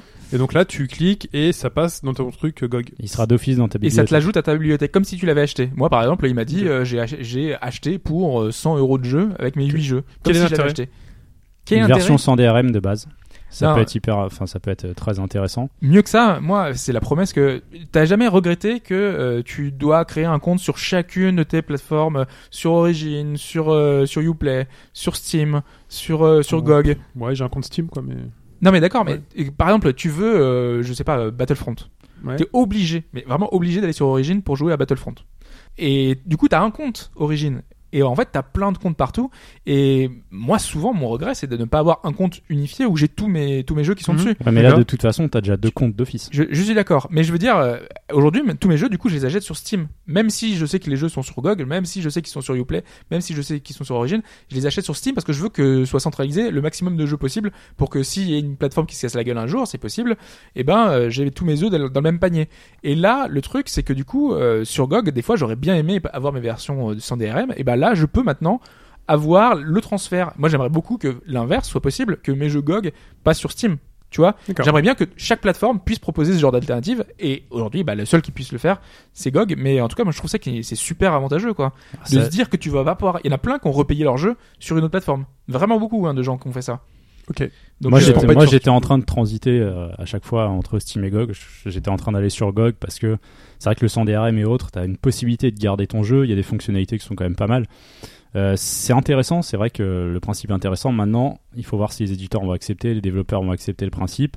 Et il faudra vérifier régulièrement la liste de jeux. Quoi. En Ouais. gros, euh, je pense qu'on aura un check, un check euh, toutes les semaines ou quoi. Un peu comme la rétrocompatibilité Xbox One. Ils vont dire alors cette semaine ou ce Ouais, mois-ci, vous avez de accès à ça ou ça. Mm. Et puis, il faudra être présent et les importer soi-même. C'est ça. Alors par contre, il y a un petit bémol, c'est que l'API Steam, elle est accessible. Il y a, je crois qu'ils ont droit qu'à 100 000 requêtes par jour. Donc du coup, euh, à la fin de la journée, souvent, euh, vous n'avez pas la possibilité de le faire. Le premier jour, L'importation est- était bloquée. Voilà. euh, c'est simplement parce que Steam a des limitations derrière, parce qu'ils ont ouvert leur API pour accéder à leur catalogue, mais forcément, ça marche pas forcément à tous les coups. Quoi. Très bien. Parlons du prochain. Ça risque d'être un problème, pour- parce que sinon, Oui. on pourrait faire un, un automatisme qui vérifie Ouais, tous les jours. ça, ça me fait penser au, à faire. Twitter et son principe de, euh, de jetons, justement, pour certaines applis, pour Oui. qu'ils autorisent leur, leur utilisation. Et ce qui fait que certaines applis, tu pourrais les prendre maintenant, des applis tierces, elles ne fonctionneraient pas avec ton compte Twitter, en fait. C'est ça. C'est un peu le souci. Parlez-nous de Tencent. qui est un peu ouais, hyper actif sur euh, sur le marché. Euh, je sais pas, euh, Alphonse, tu veux Le faire géant le chinois. ouais, le géant chinois euh, des jeux vidéo. Parce que si on en parle, euh, bah, c'est pour tout ce qui les activités qu'ils ont en ce moment. Là, ils donc ils ont racheté. euh, Enfin, eux, ils ont déjà League of Legends. Ouais, Euh, Riot Games. Ils ont Ils ont voulu racheter. Enfin, ils sont en discussion avec euh, pour le mobile avec euh, le Supercell. Clash of Clans. Voilà, Supercell. qui lui-même a absorbé les deux Android. D'accord. Voilà. Supercell Android. Oui, Si Ma fille est en plein dedans. On est, on est Dragon Ball, tu vois. On est... 6 ans, ma fille lit les Dragon Ball, elle est en plein dedans. Ah ouais elle me parle de C17, C18, euh, et tout. Je fais, pas mal. Et Voilà, je, dis ça, je raconte ma vie. Hein, mais Ah, non, mais je sais que c'est aussi un, un pan de ce podcast qui intéresse énormément. c'est la c'est pas trop violent, je trouve pas que. Mais écoute, non. Non. Elle aime bien. Non, elle lit, hein. Elle lit les mangas, elle euh, regarde pas le dessin animé. Non, oui, mais enfin, les mangas sont violents quand même. Ouais, mais ça va, quoi. C'est pas sur deux cases, c'est des dessins. Il y a moins de sang qui coule, je veux dire. Je connais Je une, une élue PS qui ne serait pas d'accord avec toi. mais- Élu, ministre. euh, Ministre, euh, oui. député. ouais. Poitou, Charente. Non, c'est pas, je sais plus où elle est. Bah écoute, elles sont les prix à nous, euh, prendra. Enfin voilà, bref. Bref, et donc là, euh, cette semaine, ils ont annoncé euh, avoir, enfin, donc Paradox, déjà, on va, on va commencer comme ça, euh, viennent euh, en fait de- d'entrer dans le marché de la bourse. Ouais, ils sont, ils Voilà, sont mis en ils ont bourse. ouvert leur capital. Ouais. Et, Et qui arrive. et qui arrive Ah tiens, quelle une boîte a ouvert son capital Et ben Tencent. Et Tencent a, rajouté, a racheté 5% de, de, de Paradox. Et moi, la question que je me posais, c'est quel intérêt? Pourquoi acheter 5% Parce que tu peux rien faire avec 5%. Euh, prendre des billes déjà, c'est-à-dire que si Paradox, euh, si le cours monte, le, enfin, comment dire, dans une gestion purement patrimoniale ou de portefeuille, c'est-à-dire tu achètes maintenant, tu te dis que ça, ça pourrait encore augmenter et tu revendras dans 10 ans en faisant une petite plus-value, ça c'est pas mal, c'est une logique purement financière. Il y a aussi 5%, je pense pas, mais après, quand tu franchis un certain seuil, tu vas avoir le droit de- d'avoir des gens qui vont te représenter au sein du conseil d'administration. Donc, tu vas savoir un petit peu ce qui se passe dans la boîte. Ouais. Ça peut être un signal tactique pour dire, euh, regardez, on est là. Ça peut être euh, tout un tas de choses. C'est très difficile de savoir exactement à quoi ça tient. Mais c'est ça, c'est très tout à fait logique qu'une boîte comme Tencent s'intéresse à une boîte comme euh, Paradox. Ouais. Ouais, parce que Paradox, hein, pour rappeler, on parlait de Stellaris tout à l'heure en off, Ouais. Euh, qui est un jeu de stratégie euh, 4X euh, spatial, qui est, j'aurais aimé en parler dans le podcast, mais peut-être un jour, on verra cette année euh, avec Alphonse, je pense Ouais, qu'on On chaud. l'évoquera peut-être euh, quand on aura un peu plus de temps. Euh, Il y a bah, tous les euh, Crusader Kings. voilà, Euh, Europa Europa Universalis. Universalis, ouais. Euh, Cities euh, Skylines. C'est de la stratégie PC, quoi. Ouais, mais en gros, c'est tout le marché PC, ouais, ouais. avec Ouais. euh, un peu de niche euh, qui, est, qui, est, qui est un segment qu'ils n'ont pas forcément. Non, Et donc, euh, c'est pour pas, ça que ça peut être intéressant ça fonctionne bien. Donc, euh, Voilà. ouais. Complètement. Et par rapport à ça, d'ailleurs, euh, donc euh, je sais pas si euh, bon, on en a déjà parlé, mais euh, Steam Spy qui est un indicateur qui permet de d'avoir les ventes sur Steam. Donc en gros, c'est depuis que Steam a ouvert son API, on est toujours dans ce côté-là. Ils ont la possibilité de voir qui, enfin combien, quelles ventes ont fait tel ou tel jeu. Alors c'est c'est calculé de C'est façon surtout assez. euh, des possessions, en fait. voilà, ouais. Donc, tu peux avoir les, les codes presse et autres qui sont Oui. inclus dedans, mais ça donne plus ou moins. Il doit y avoir une marge à 10-15% dans ce genre-là, et on n'est pas loin de ce Voilà, qu'annoncent c'est pas souvent les fiable, développeurs. fiable, mais au moins il y a une, une idée, une ouais. idée qui est assez précise. Talent de grandeur, quoi. Voilà, et euh, donc euh, Paradox a est le premier euh, développeur à refuser euh, que, euh, enfin, Ah, ils, ont demandé, à que- que supprimer, ça soit retiré. voilà, demandé que leur stats soient refusés juste après avoir ouvert leur capital. Donc euh, je trouve ça étonnant. Enfin, je, je me dis qu'ils ont quand même, ils ont justement du succès, donc il n'y a pas forcément d'intérêt à, à cacher ça. Ça, ça me, Ouais, ça me surprend. Très étrange, ouais. Ouais. Je sais pas si je ne me l'explique euh, pas. par rapport à ça. pas, je sais plus si sur Twitter quelqu'un avait dit que c'est parce qu'en fait ils refusaient que les, Ouais, je crois que studios leur demandent ça. plus de sous. Parce qu'en fait, ils expliquaient que s'ils montraient que ça marchait bien, les studios allaient demander à l'éditeur d'un peu plus Ah. de participation. tu Ah vois. oui, ça c'est parfaitement Ça, c'est logique. possible aussi. Donc là, c'est un peu chaud. Ils ils se sont mis dans une position un peu délicate, je trouve. Ouais, mais bon, du que- coup, euh, lu après. avoir- Après, vouloir contrôler ces chiffres, pourquoi pas hein. De toute Ah, façon, bon, ce sera façon. c'est les premiers, ce ne seront pas les derniers. Il y en a qui essaieront peut-être, mais euh, Ouais. cette Bah. déclaration a l'air un peu bizarre. Mais maintenant qu'ils sont en bourse, ils vont devoir communiquer beaucoup plus de chiffres qu'ils Ils ne sont faisaient avant. transparents, de toute Ouais, façon. ouais. de toute façon. Et puis, euh, le- les comptes d'entreprise, c'est beaucoup plus transparent, ça parle beaucoup plus quand même que le nombre de téléchargements. euh. Ça, c'est des, c'est du, du dur, quoi. C'est des- du vrai argent physique. ouais. Donc, Ouais. euh, ça, ça ne ment pas, normalement. S'il n'y a pas trop de. Mais bon, après, il y a malgré tout, euh, enfin, Paradox fait beaucoup d'argent sur les DLC et euh, ça, c'était pas comptabilisé sur euh, sur Steam Spy, En donc plus, euh, voilà, c'est Ouais. pas c'est pas toujours très précis. Zero Escape. Zero Escape Way euh, qui va débarquer, euh, bah tu, tu- on en parlait un peu avant euh, aussi euh, que ça devait arriver sur Steam, mais c'était pas tout à fait sûr, il me semble. hein. Ah, Peut-être que j'avais raté l'info en tout cas. Euh, mais donc là, c'est sûr, ça arrivera sur Steam. Euh, on avait dit que c'était Le 29 juin. 29 juin. C'est rapide, c'est le lendemain de la sortie euh, des cons- sur console portable Ouais. en fait. Donc les deux versions, euh, les- enfin les deux jeux. Donc il y aura 3DS, Vita. Non, c'est le, le troisième. Ah, le troisième, d'accord. Ouais. Ok. Ouais. Oui, bah justement à propos des, des précédents, ils, ils y pensent, mais bon, c'est pas, c'est pas, c'est peut-être pas pour tout de suite quoi. Voilà. Parce qu'il y aura quand même un beau gros travail d'adaptation, je pense, parce que c'est des consoles portables. D'ailleurs, je sais pas ce que ça va donner. hein. Est-ce que la version PC sera bien travaillée? Ou est-ce que ça va faire un peu comme Danganronpa euh, On te fout ça, on t'agrandit l'image et puis ça bave un peu? En On tout cas, verra, déjà, en tout cas, c'est bien de l'avoir. si on fait des efforts, parce que déjà, on sait qu'il y aura des cartes Steam. Mais déjà, pour faire des. Pour mettre... Non, mais c'est un il va indicateur. acheter deux versions juste pour Non, ça. non, mais c'est un indicateur parce que ça montre que ils ont fait des efforts parce que normalement c'est des lié à des événements du jeu. Quand tu fais un, une action euh, dans le jeu, euh, quoique non, il y a des succès aussi, tu vois. Donc euh, ils ont fait des des, des choses Bah, qui les vont dans le trophées sur sens. euh, Vita déjà, tu les auras.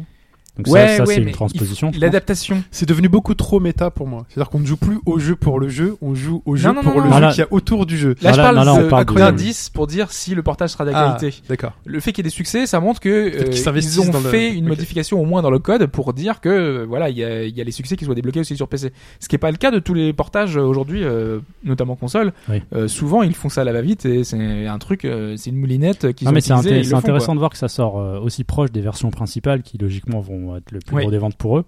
Et sur PC, bon, Steam euh, exclusivement. Moi, je trouve ça pas mal. Ça, ça, ça continue à suivre cette vague d'éditeurs et développeurs japonais qui poussent un peu euh, sur le PC. Évidemment, il y en a qui vont se casser la figure, mais au moins ils essayent. Quoi. Et en plus, euh, ils poussent parce que avec, euh, là, si on précommande aujourd'hui, on a euh, l'artbook, je crois, et l'OST qui est qui est dispo. C'est pas on une mini, mini OST, je crois, à l'époque. Si, si, je crois que c'est une Ouais, mini OST, Ils font ouais. souvent Ouais. ça.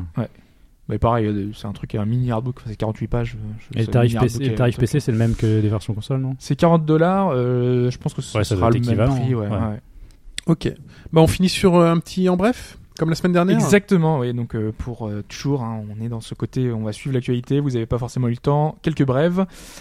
Motive Studio, qui est le studio de Jade Raymond à Montréal, qui a 65 employés aujourd'hui, travaille sur un nouveau jeu Star Wars. Donc on Ah. l'avait dit, il y a beaucoup de jeux Star Wars en préparation. La vache. Motive Studio, Visceral Games, Respawn, Dice, ça fait au moins quatre gros jeux, euh, notamment dans le giron IA, hein, parce que euh, ils sont un peu tous dans ce dans ce côté-là, donc ça va en faire beaucoup. Mais ils sont simplement au début du développement. hein. Mais euh, Disney, là, euh, sur les 2-3 ans, il va y en avoir euh, une vague de jeux Disney, euh, Disney Star Wars euh, qui vont arriver. Ça va être Alors que Disney quittait le jeu vidéo, mais euh, leur Énorme. licence, euh, pas forcément. C'est une plaisanterie. Ouais.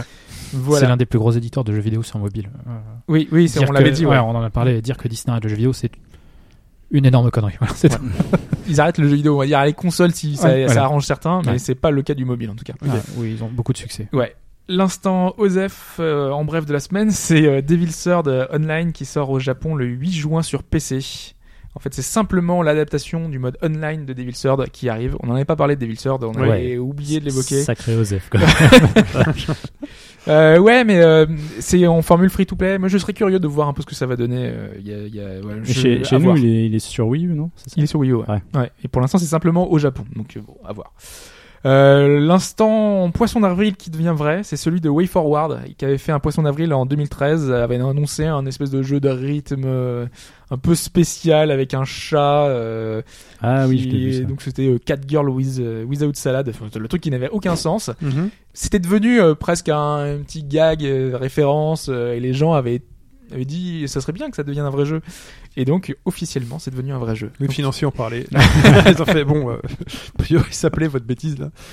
Donc voilà, WayForward fera un, euh, un jeu à partir de ça euh, qui arrivera euh, bientôt.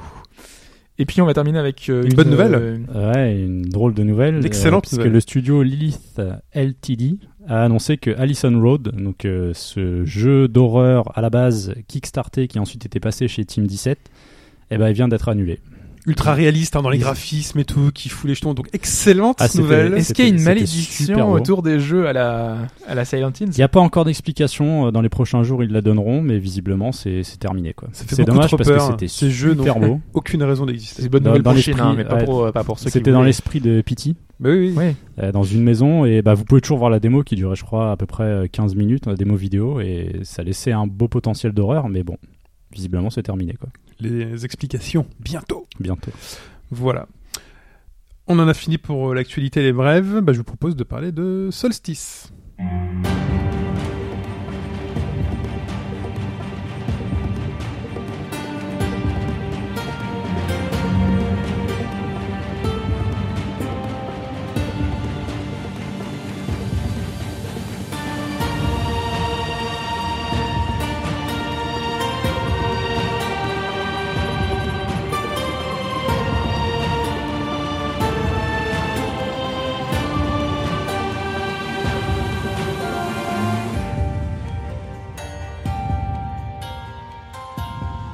Solstice.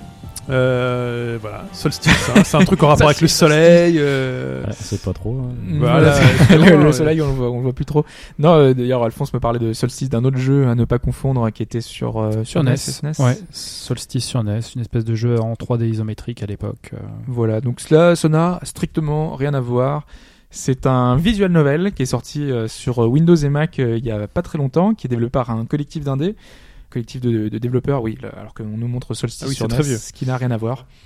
Si tu cherches Solstice, Solstice, du coup, euh, Solstice NES, Cube, ouais, vous allez tomber là-dessus. tu, verras que c'est complètement autre chose. C'est un jeu, donc euh, celui-ci Solstice, qui a demandé trois ans de travail euh, pour un jeu indé. C'est plutôt assez impressionnant et ça se voit visuellement parce que je vais parler tout à l'heure du, du scénario. C'est le plus important dans un visual novel, mais euh, vraiment, ce qui marque la première fois qu'on voit le jeu, c'est visuellement le travail qui a été fait euh, sur les décors, sur les personnages. On n'est pas sur un jeu japonais, hein, c'est un, jeu euh, occidental. Alors je sais pas si tu as vu des images Chine, Non, si vous avez vu un peu ce que, ce que ça donne. oula c'est très féerique Oui, Ah, enfin il y a un- là il y a des hum, la neige elle est elle a un flou tu sais une espèce de flou très très lumineux bon c'est peut-être un décor un Ah peu oui, euh, oulala, tu sais, on dirait les cartes que tu reçois au Nouvel An avec les petits chats. qu'est-ce qu'il en tu sais, les trucs très kitsch avec les étoiles qui Mais c'est pas du tout kitsch. Non, mais là, le truc non mais c'est peut-être pas le, bon exemple hein, mais euh, mais c'est ça a l'air soigné ouais. Ouais, c'est Oui, soigné. euh, ça a l'air là, assez soigné montre ouais. mieux là, tu vois. c'est euh. joli quand même Ah, c'est trop occidental pour moi. C'est très occidental dans la. Oui, c'est très occidental, Ouais. complètement. Voilà, donc c'est euh, visuellement euh, assez énorme, surtout que les personnages sont ont pas simplement juste leur tête, ils sont en entier et ils sont animés. Donc euh, quand euh, ils veulent parler, quand ils ont une expression, ils bougent les bras, euh, ils ont des Ah, expressions sur le animation, visage. c'est quoi c'est un peu Une animation. une animation flash un peu euh, C'est pas hyper détaillé non plus, mais Ouais. oui, effectivement. c'est Flash, des- c'est péjoratif. Voix ou texte Oui, c'est non ça, non mais parce que tu, C'est simplement du texte. Simplement du texte. Tu sais, la, Ouais, plus- la j'aime plupart des, des jeux comme ça, japonais ou quoi, c'est un, ça va être un sprite qui change avec une, euh, comme dans Fire Emblem par exemple. T'as Ouais. pas d'animation, mais ça change avec Et une là, c'est petit peu plus. Il y a un peu plus de, de transition dans les, dans les mouvements. Euh, qui est des mouvements qui sont parfois très ramples. euh, Il y a des déplacements de personnages qui sont à l'écran, qui vont vers la gauche, vers la droite. Ils regardent derrière eux. Euh, donc il y a une espèce de, mise en scène par rapport aux personnages sur l'écran déjà qui est, qui fait. Et euh, notamment aussi sur le texte, parce que tu le disais, il y a que du texte. Malheureusement, ils n'ont pas voulu faire de doublage parce que ça leur coûtait trop cher. Même pas simplement, et c'est vrai que je regrette, juste des fois il y a juste les intonations, enfin juste des, petits mots des, des petites choses qui reviennent souvent, qui auraient pu être mis, et là il y a rien du tout. Par contre, ce qu'ils ont fait euh, en contrepartie, c'est que le texte est mis en scène. Donc quand un mot doit être accentué, euh, on s'arrête sur le mot et il y a un- une, petite animation ou un son euh, qui, est, qui est mis là. Euh, par exemple, on dit ne causez pas de problème et là le mot problème, tu sais, on va on va te mettre l'accent sur le problème, donc qui est écrit en majuscule et avec une petite animation. Tin, tin, tin. Et derrière, non. Ça, non, pas jusque là. Ok. Mais euh, je sais pas si vous avez fait euh, par exemple euh, le jeu sur Xbox 360 avec les, les immortels. Lost Odyssey? Et Lost Odyssey, voilà. Ah oui, oula. Et le texte, Ça, ça reste ton jeu préféré. Hobbs. C'est- Et moi, c'est le jeu que je déteste peut-être le plus j'adore. ouais, j'adore Lost Odyssey. Et c'est moi qui me souviens du titre. non mais voilà, j'avais pas forcément le truc, j'ai juste euh, les- Oui. des infos comme ça qui sont notées au fur et à mesure. C'est vrai que ma chronique, je, je vous l'ai pas dit, secret de tournage, hein, j'ai tout, mais tout qui est écrit et là euh, j'ai juste quelques notes en vrac, donc forcément je cherche un peu mes là. Et donc Lost Odyssey avait euh, toute une période où tu pouvais lire des, des histoires, on te racontait des histoires, Oui, et ces histoires-là étaient mises en scène. Tout à fait. Donc là, on n'est pas à cet extrême-là où tu avais le vent qui portait les lettres et les mots, euh, mais il y a quand même un effort qui a été mis en scène, qui a été mis euh, sur les mots. Voilà, maintenant mot qu'on ça, n'existe pas, le petit chat, gna gna gna. Pardon. Voilà. Euh, donc là, les personnages, parce que c'est important, c'est l'histoire, et l'histoire, quelle est-elle? Donc on joue deux personnages, ce qui est important. Eric Ramsey. On joue pas Eric. On joue un personnage masculin qui est un héros noir, ce qui est plutôt rare dans le jeu vidéo, donc c'est plutôt une chose à souligner, à mettre en avant. et un Noir personnage euh, sombre ou la couleur non, de il peau est noir, il est noir. À la noir. couleur de peau Ouais, black. Ah, oui, voilà, comme tu veux. Je sais pas comment tu veux dire ça. ouais, c'est juste euh, sa couleur de peau. Non, c'est pour le décrire parce que c'est vrai que des héros, euh, à part Adewale ou euh, je sais pas, euh, on n'a pas beaucoup d'exemples dans le jeu vidéo, donc euh, ça fait partie Franklin de, dans, des choses. dans GTA. Oui. C'est Franklin, hein, Ouais. ouais. Ouais. Dans GTA, effectivement, dans GTA 5. Ça arrive rarement, donc voilà. Donc c'est un docteur qui arrive, euh, bah, je vais y venir après, et on a un personnage féminin. Donc l'intrigue, euh, le jeu va se passer, on va avoir des passages avec le, avec héros masculin, le passage avec le héros féminin qui vont euh, s'alterner. L'histoire, ce personnage féminin se balade dans de la neige, apparemment elle est dans un truc qui ressemble plutôt au pôle Nord, c'est ça que vous avez sans doute vu tout à l'heure, et apparemment elle est presque morte de froid et elle voit au loin une cité, une espèce de de, de, de contes des mille et une nuits avec euh, des, des bâtiments qui font beaucoup penser justement à, à ces contes des mille et une nuits avec euh, de, de grandes choses euh, féeriques, un peu incroyables, contes de fées, avec un énorme dôme autour de, de cette, de cette cité. À Center Park. Ben, c'est vrai, presque. Center Park, ouais. Euh, mais un dôme magique, hein, là. Un, un dôme lumineux euh, qui vient protéger cette cité du froid. Parce que euh, cette cité, c'est le joyau du Nord.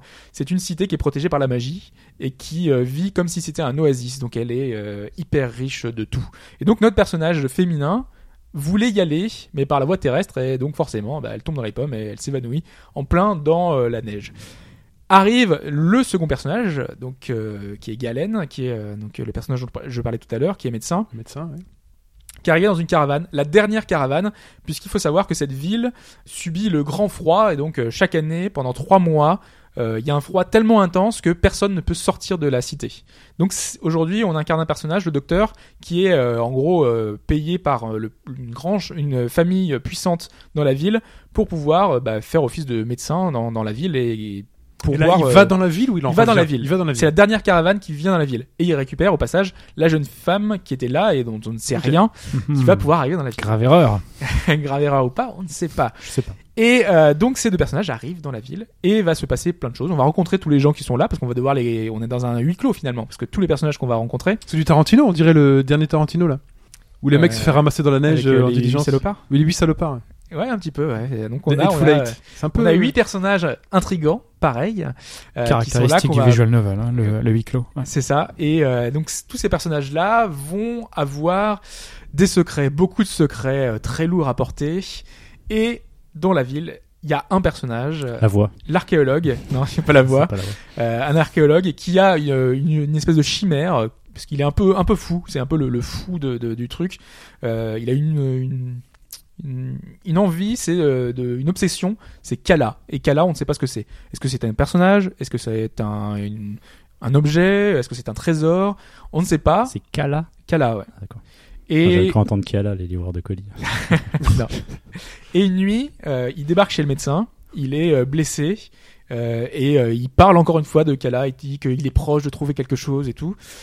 Il repart. On n'a pas le temps de voilà de lui, de lui faire grand chose. Il repart et c'est la dernière fois qu'on va le voir. Et donc euh, dix jours après, sa femme va signaler sa disparition. Il a disparu. Notre but, ça va être de le retrouver.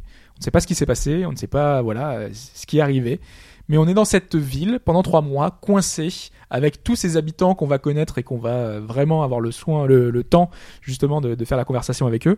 Et le but, ça va être de trouver euh, bah, qui, enfin, où est-ce qu'il a disparu, qu'est-ce qui lui est arrivé, parce que très vite, on va se voir que il lui arrivait des choses louches et euh, que cette ville regorge de bien des mystères et de bien de, choses euh, inquiétantes, puisque euh, de fil en aiguille, il va se passer énormément de choses. Ce qui est intéressant, c'est de, justement de, voir le background de tous ces personnages, qui ont chacun des raisons de d'en vouloir finalement à la société en place parce qu'on est dans une société un peu spéciale. Euh, Il y a des familles qui sont très riches, qui exploitent des très pauvres. Euh, on a euh, la ville qui est fondée sur un ancien lieu sacré et donc on a un personnage qui est issu de la tribu dont euh, est issu euh, Voilà, euh, critique la de la société actuelle. Complètement. on a euh, certains personnages qui sont euh, qui ont des pouvoirs un peu spéciaux. Voilà, donc on a plein d'ambiguïtés sur euh, sur chacun, chacun des motivations un peu euh, propres euh, à leur passé. Euh, certains personnages qui cachent justement des choses euh, liées à ce qu'ils étaient avant. Voilà, donc c'est intrigant et on va devoir faire plein de choix, énormément de choix. Il y a plus d'une cinquantaine de choix à faire dans le dans le jeu et des choix qui ont de vraies conséquences. Il y a quatre fins différentes, quatre fins qui ont euh, énormément de variantes. Et dans la manière dont c'est écrit, euh, tu dis, il y a plein de gens qui, a des- qui ont des raisons de pas être contents, des secrets à dépasser. Sur l'échelle Marseille House of Cards, tu vous placerais l'écriture à quel niveau? On est plus proche de Parce Cards que- que, de, que de Marseille. Ah bon, ça va. Non mais non, parce que ça pourrait être... Parce que c'est des a- mécaniques un peu qu'on retrouve dans toutes les Ouais. séries, même télé ou autres, et du coup, euh, parfois c'est bien fait. Ah, faut savoir que les, les développeurs qui ont fait le qui ont fait le jeu avaient fait Cinders, qui est un jeu qui est, qui est un jeu indé dans le même la même veine, qui était euh, voilà, euh, qui avait été salué par la critique, qui avait obtenu de nombreux prix, de nombreux prix indés. Je crois même qu'il avait eu un prix de l'IGF, il me semble. Je voudrais pas dire de bêtises, mais en tout cas, il a eu beaucoup de prix, notamment pour la musique, euh, pour euh, l'aspect visuel également. Donc, on retrouve toutes les qualités qu'avait Cinders à l'époque. Et euh, une des qualités, une des forces du jeu, c'était son écriture. Et là, euh, ça n'y manque pas. Euh, c'est très intéressant. Par contre, je viendrai à la fin et j'y ai un petit regret par rapport à ça, mais euh, je- j'y viendrai après. Tu, tu parlais de choix dans les screens, j'ai vu qu'il y avait des, apparemment des romances. Tu, Oui. choi- tu as un impact là-dessus? Oui, oui. Ok. Ouais, tu peux choisir de, euh, de te lier avec un autre personnage, mais c'est pas comme les visual novels japonais où tu, ça va te donner lieu à une super scène avec euh, le personnage, euh, euh, enfin déshabillé, voilà tout ça. Là, ça reste très limité. Alors, je veux dire, ils sont, euh, voilà, Il n'y a, pas que les jeux japonais. bah c'est beaucoup les jeux japonais euh, quand même qui font, Euh, qui The font ça. Witcher, euh, oui, c'est un peu l'exception qu'il faut faire. là. Non, mais c'est pas comme les visual visuel. novels Ouais, japonais, quoi. Et certains mettent l'accent que sur ça, où c'est quasiment ça. Le truc, c'est c'est pas un jeu de drague. C'est ça, c'est ça le truc. Ouais, les fameux, les fameux trucs de harem. Là, Là, c'est surtout un mec qui a 18 nanas et puis Voilà. Senpai Notice. c'est un peu ça. Le jeu est disponible en quelle langue? Alors c'est uniquement en anglais. Ouais, voilà, je pense que c'est important si c'est important, très textuel. euh. Exactement. ouais. Pas un anglais médiéval ou quoi que ce soit. Pas de Non, blague. non, non, non, non, c'est un anglais, un, un anglais très classique. Euh, tu parlais de, donc des choix. Euh, hormis la romance, les romances qu'on peut qu'on peut faire, romances que tu peux faire homosexuelles également. Donc ils sont allés jusqu'à ce, ce biais-là. Euh, T'as la possibilité de faire des choix qui vont impliquer, de, par exemple, à un moment, on te, on te demande de choisir entre trois personnages et tu peux dire qui est le coupable. Et donc ça va impacter tout le dernier scénario parce que tu peux avoir, tu- ce personnage-là ne sera plus là. Donc euh, à ce moment-là, euh, tu peux très bien t'être l'intrigue- en fait, à ce moment-là. ah, tu peux complètement t'être planté. Sachant que aucune, il n'y a pas de vraie fin. Euh, Il y a euh, simplement euh, Bah, des, y a la fin que toi des t'as applications. construit, non Voilà, c'est ça. Et t'as fait les quatre. J'ai fait les quatre, ouais. Ok. C'est- Ça t'as Ouais. vraiment envie de savoir Ouais, euh, tout comme, ce qui se passe. tout bon visual novel. Exactement. Ouais. Donc tu fais les quatre, mais en plus t'as plein de, de variantes à ces fins. Mm. Euh, tu peux choisir d'aider telle ou telle personne, tu peux choisir de, au contraire, de l'enfoncer. T'as plein de petites portes de sortie finalement qui sont inclus dans le dans le scénario et qui font que tu peux voir plein de petites histoires annexes qui sont seulement euh, débloquables si tu fais des choix différents Mm. et qui des choix qui peuvent être très tôt dans l'aventure. Donc du coup ça va te- tu vas ça va te demander de le refaire et donc euh, heureusement que tu peux passer les finalement tous les dialogues que tu as déjà fait donc euh, c'est plutôt facile. Le jeu est strictement textuel ou est-ce que t'as des éléments d'enquête ou de puzzle Je sais pas. Il y a strictement aucun élément de puzzle, c'est simplement du texte. D'accord. Simplement du texte et des choix. à certains moments donnés, et il y en a vraiment beaucoup de choix. Ouais, hein, c'est un visual novel assez pur, quoi. Ouais, ouais, ouais. Mais euh, justement, la particularité d'avoir euh, la possibilité de d'avoir euh, certaines implications ou pas euh, dans l'histoire euh, font que Ah non, ouais, bah, c'est Ouais. pas un kino- une kinétique novel qui sont les novelles où t'as juste du texte à lire. Mm. Là, vraiment, t'es impliqué. Vraiment, euh, t'as vraiment des, Ah, des ça, choses. porte un, ça porte un nom, les visuels qui sont. Ouais, non, c'est kinétique novel pour les visual novels où tu. Il y a des sous-genres. Juste, du, juste à lire. Ouais, complètement. Alors, je disais euh, tout à l'heure avait, j'avais un petit reproche. Alors, c'est pas vraiment un reproche, mais c'est que généralement dans les jeux de ce type-là, tu sais tout ce que le héros sait. Donc euh, l'astuce c'est souvent euh, qu'il est amnésique, donc euh, tout ce qui va lui arriver, bah tu le sais. Et bah, ce qu'il ne sait pas, c'est parce qu'il a oublié d'une certaine façon, et tu vas l'apprendre. Alors que là, les personnages que tu incarnes, les deux personnages, ont des secrets. Et des secrets qu'ils veulent cacher eux-mêmes, mais dont ils sont au courant. Ce qui fait que eux-mêmes peuvent te surprendre. Et j'avais lu euh, quelque chose euh, d'assez vrai, c'est que on n'a pas l'impression du coup d'être l'acteur du jeu, on a plutôt l'impression de gérer une troupe de théâtre. C'est-à-dire que chaque acteur euh, avec lequel tu vas interagir, eh ben, tu vas leur donner une indication, donc vers là où tu veux aller, mais sachant que tu n'as pas finalement la pensée de tous les personnages, tu n'es pas au courant de tout ce qu'ils mijotent, tu vas jusqu'à soupçonner que ce soit eux-mêmes qui soient les responsables de tout ça, donc ça va très loin. Tu te dis que, bah voilà, euh, vraiment, c'est pas toi qui incarne le personnage, c'est simplement des actions que tu vas faire avec eux. Donc c'est très particulier comme sentiment quand tu joues à ce jeu-là, c'est de ne pas vraiment être impliqué. euh, C'est intéressant parce que dans le visual novel, traditionnellement, tu incarnes un personnage et tu as accès à tout ce qui lui arrive. Tu n'as pas accès à une partie de son passé parce que miraculeusement, il est amnésique. Mais euh, oui, oui, c'est un Du choix. coup, là, par exemple, le personnage qui est tombé dans les vapes et tu Ouais. te demandes pourquoi, enfin, qu'est-ce qu'il faisait à pied, voilà, tu te dis, peut-être qu'il a dû un lourd passé, il s'est passé quelque chose. Tous les personnages, y compris nos personnages qu'on incarne, ont des choses à cacher. Et donc, c'est ce qui va faire le sel du jeu et qui fait qu'on va vouloir y revenir, essayer de comprendre, euh, finalement, tout ce qui s'est passé dans cette cité et euh, tous ces mystères, parce qu'effectivement, on est dans un huis clos. Euh, il va se passer des choses, il va y avoir des morts, et forcément, euh, on va vouloir euh, comprendre. Et euh, final qui est plutôt réussi, donc du coup, bah ça, ça fonctionne. Et euh, Ça marche. euh, ouais, plutôt. euh, C'est long comme visual? Parce que C'est plutôt court. Les visuels japonais sont assez longs. Ouais. Alors là, euh, en gros, en 8 heures, tu peux finir le premier run. Et après, bah, tu fais ton, tes scénarios suivants en prenant les décisions inverses de ce que tu as fait la première fois. Sachant qu'il y a énormément de, de, de grosses, enfin, de décisions à prendre. J'ai dit plus de 50. Euh, j'ai j'ai d'ailleurs, j'ai 50, ça se trouve c'est une centaine, hein, je, je sais pas exactement, c'est beaucoup beaucoup beaucoup. Euh, T'essayes de voir quels peuvent être les gros points d'inflexion sur l'histoire, est-ce que tu peux euh, influer, euh, est-ce que tu vas choisir d'aider une personne plutôt qu'une autre, est-ce que c'est ça qui va changer euh, totalement le destin du, du jeu? Parfois ce sont des, vraiment des toutes petites décisions qui font faire ça, c'est juste simplement euh, lui avoir dit je crois en toi ou pas en, en toi. Euh, c'est pour ça qu'il y a des solus derrière euh, qui permettent de, de faire les trucs. Moi je sais que j'ai réussi quand même à faire malgré tout sans solus euh, la plupart, enfin j'ai réussi à faire les quatre fins sans solus. Simplement, après, t'as des variantes. T'as un- Quand tu finis le jeu, t'as un- une page qui récapitule tout ce que t'as fait dans le jeu.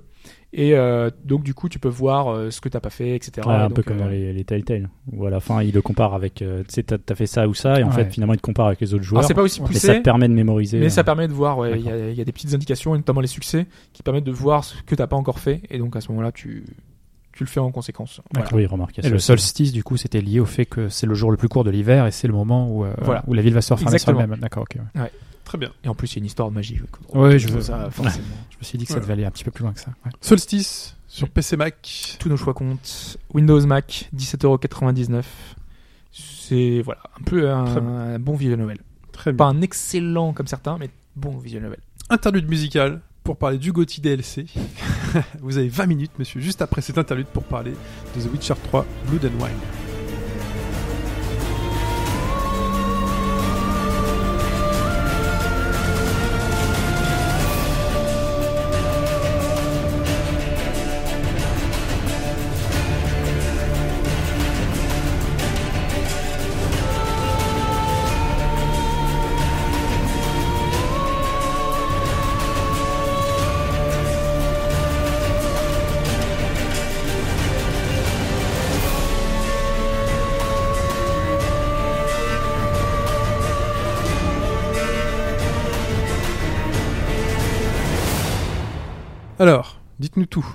Alors Blood and Wine, c'est la seconde et dernière extension pour euh, The Witcher 3. C'est sûr, c'est écrit, c'est fini. C'est sûr. c'est fini et la fin te le fait comprendre aussi d'une certaine façon, mais j'en dirai pas plus. D'ailleurs, je la trouve très chouette. Tu verras quand tu arriveras, tu me diras ce que t'en auras pensé.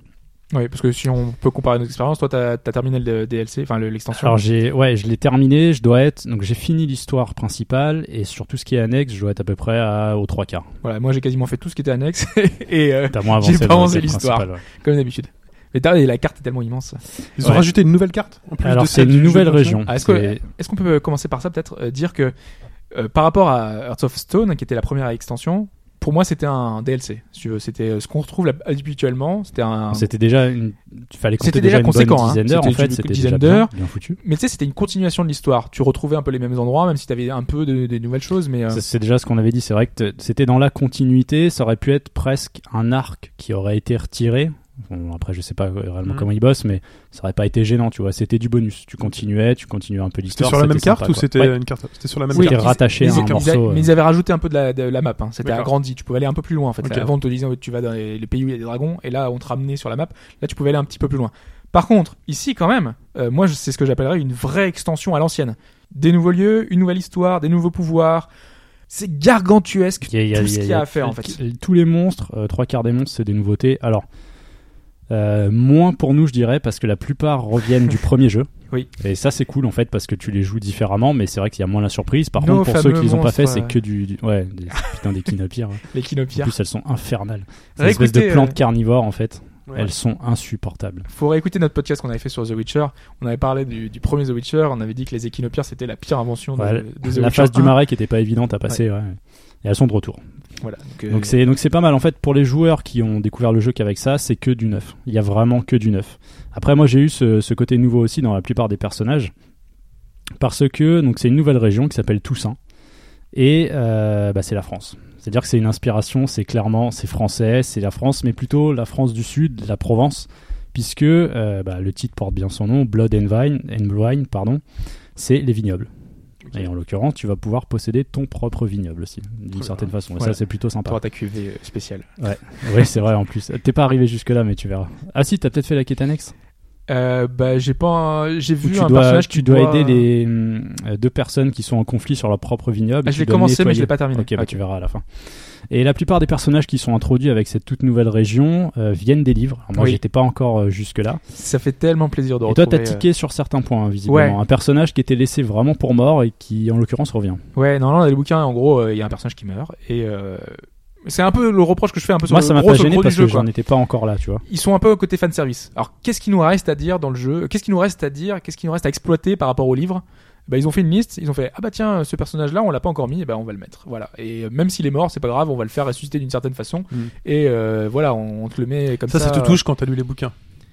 Bah oui. Parce que moi, Ça. je l'ai pas senti comme ça. Vous si savez quelle niche vous représentez euh oui, je, comprends bien. Non, mais je Ouais. comprends bien. Mais ça se ressent aussi sur, moi, je trouve, sur l'aventure également, parce que euh, sur les références notamment, t'as l'impression qu'ils ont voulu euh, prendre des influences de partout. Il y a beaucoup presque- de références. Ça fait un côté, euh, je sais pas, un fourre-tout C'est vrai que ce euh, est- incroyable. Dans le jeu de base, il y en avait pas mal, il y avait pas mal de clins d'œil et autres. Il y a beaucoup de références à des, à des trucs connus. Il y a du Seigneur des Anneaux, il y a Game of Thrones. il y a ah bon, ça je l'ai ah, pas mais vu, énormément. T'as un personnage, J'ai pas, j'ai pas dû tomber Ah, dessus. mon frère m'a filé une épée, je l'ai appelée aiguille. Euh, oh, l'hiver Ah, vient. Ah oui, bah, je l'ai pas vu ça. Il y a du Portal, mais ça Voilà. t'as pas dû le voir encore. J'ai pas vu Portal, non Donc il y a pas mal de trucs. À un moment, c'est vrai que sur la fin, je trouvais que peut-être un petit peu trop, mais c'est du bonus si tu veux. C'est pas Oui, non bien plus, sûr. euh, ça va pas Voilà. défoncer C'est l'histoire juste euh, un du reste. petit quoi. reproche de ce qu'on peut faire à l'aventure euh, globale. pour l'histoire, t'es appelé en fait par deux chevaliers précisément qui sont euh, aux ordres de la duchesse Anna Henrietta, la duchesse de la nouvelle région de Toussaint en fait. Et il y a des meurtres un peu bizarres qui se passent et elle a besoin d'un sorceleur, Geralt en l'occurrence. Pourquoi? Parce qu'elle le connaît, donc il y a déjà un passé. Toute l'histoire euh, dans les livres. Alors c'est expliqué. Il y a des il y a des résumés en fait dans le glossaire du jeu. Mhm. C'est-à-dire que tu as les entrées des- de chaque personnage et il te donne un peu les, euh, les fondamentaux, les relations entre ces personnages-là. Tenant et les aboutissants. C'est un peu Ouais. ça. ouais. Il faut toujours un accent. Oui, toujours. Bon, on est dans le sud de là, t'as dit. ah oui, c'est vrai. Et je vous conseille de lire les livres avant parce que ça spoil sec euh, le, les livres. Voilà. Ok. Ah bah, moi, Parce que normalement, L'histoire de. Toussaint se termine mal dans le livre et euh, Ils sont relous. Ils sont pas relous, les mecs, qui ont lu les livres.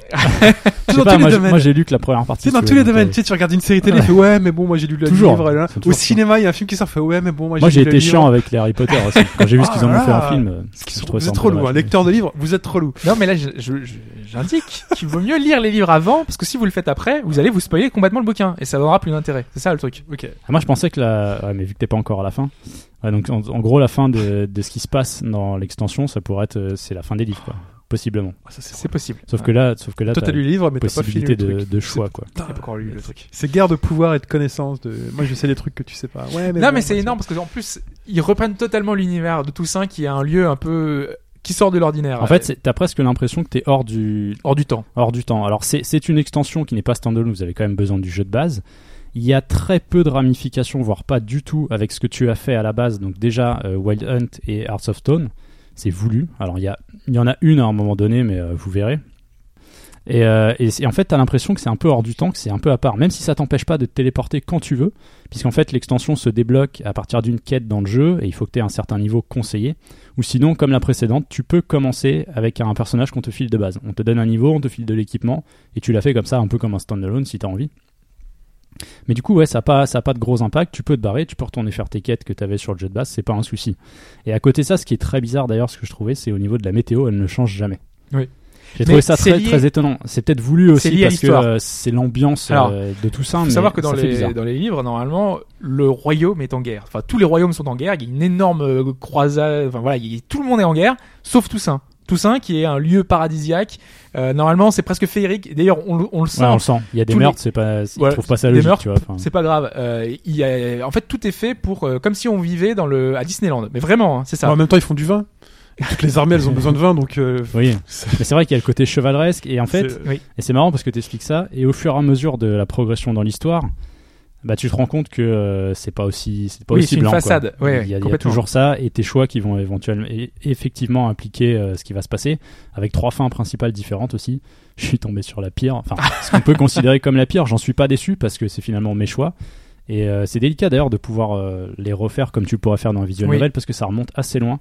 Il y a même des éléments où je me suis dit ah oui d'accord si j'avais pas fait ça, si j'avais pas voulu le faire, je sais que tel personnage euh, aurait disparu euh, ou autre. Il y, a- vraiment des, des impacts qui sont aussi importants que le jeu de base, plus condensé puisque forcément c'est un peu plus court que le jeu de base. Ah, plus court que le jeu de base. Oui, on est bien d'accord. Ouais, mais si tu parce que toi, Euh. tu t'arrêtes à chaque corniche. Non, mais si on veut tout faire, il y en a pour euh, 40 heures, quoi.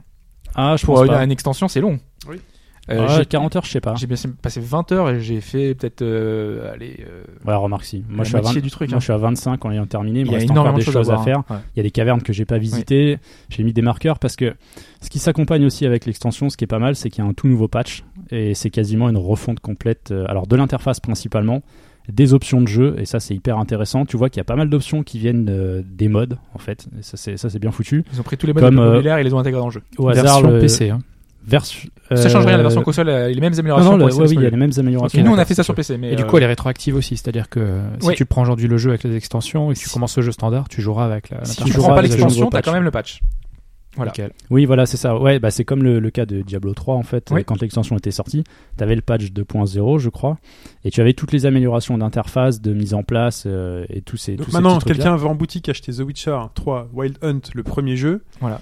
Il a direct une meilleure version que ce que vous avez pu Euh, avoir. en boutique, Oui. c'est pas dit. À partir d'un certain temps, c'est possible parce qu'il n'existe pas encore de version globale. C'est- si Bah là, il télécharge le patch, non Il met le jeu, il télécharge. Non, mais et- il oui, ça va le télécharger automatiquement, Automatiquement, bien oui, sûr, tu- oui, oui. Mais tu l'as pas encore sur la galette. Non, non, non, mais il télécharge le patch, il joue et euh, boum, il a une version. Et ça change la vie, hein, les modifications qui ont été apportées. euh, L'interface était la Bah, L'interface, moi, je euh, tique encore un peu parce Oui, c'est pas encore euh, parfait, mais je veux dire, par parfait, rapport avant, c'est quand même euh, le jour et la à nuit. avant, c'est quand J'ai même bien fait d'attendre avant de continuer. Tu parles d'Argotti. Non, mais il y avait euh, plein de défauts, bah, on est d'accord. hein, Tu fais bien. Bah, mais toi, t'as déjà le jeu de base, non Non, moi je l'ai acheté Tu l'as pu Il y aura une version améliorée qui sortira, c'est c'est certain en fait. Mais là, là c'est un peu le cas. Ça fait un peu comme une Enhanced Edition, ce à quoi ils sont habitués. Parce que tout a été remis, euh, enfin une belle refonte dans les menus, certains trucs ont changé. Donc c'était un truc tout bête, euh, la couleur c'était doré, ils ont passé en blanc. Alors ça je sais pas, peut-être une question de lisibilité, j'en sais rien. La plupart des icônes ont changé, c'est un peu plus lisible. Sur la carte du monde, t'as des touches qui ont changé qui fait que euh, tu vas pas t'en mêler les pinceaux. T'as plus de marqueurs possibles et ça c'est pas mal en fait. Avant tu pouvais mettre qu'un seul marqueur en plus de ton marqueur de suivi de quête. Là en l'occurrence tu peux en mettre une dizaine avec, euh, t'as le choix, t'as information, c'est un petit point I, t'as un marqueur bleu ou un marqueur monstre. Ce qui fait que tu te fais tes petits ça. points d'intérêt. Et euh, bah, si tu passes, moi c'est ce que j'ai fait. Par exemple, je suis Ouais, passé non, à côté d'une caverne, j'ai vu un portail. Je me dit ouais mais j'ai pas envie d'y aller tout de suite. J'ai foutu un marqueur, je sais que j'y reviendrai plus tard. Euh, des, trucs, des trucs euh, assez pratiques aussi d'ergonomie, c'est-à-dire par exemple, euh, ça c'était un mode, la possibilité de dégainer automatiquement ou pas ton épée. Donc ça, tu as une option, paf, tu la décoches, le recentrage de la caméra, il y a plein de trucs comme ça.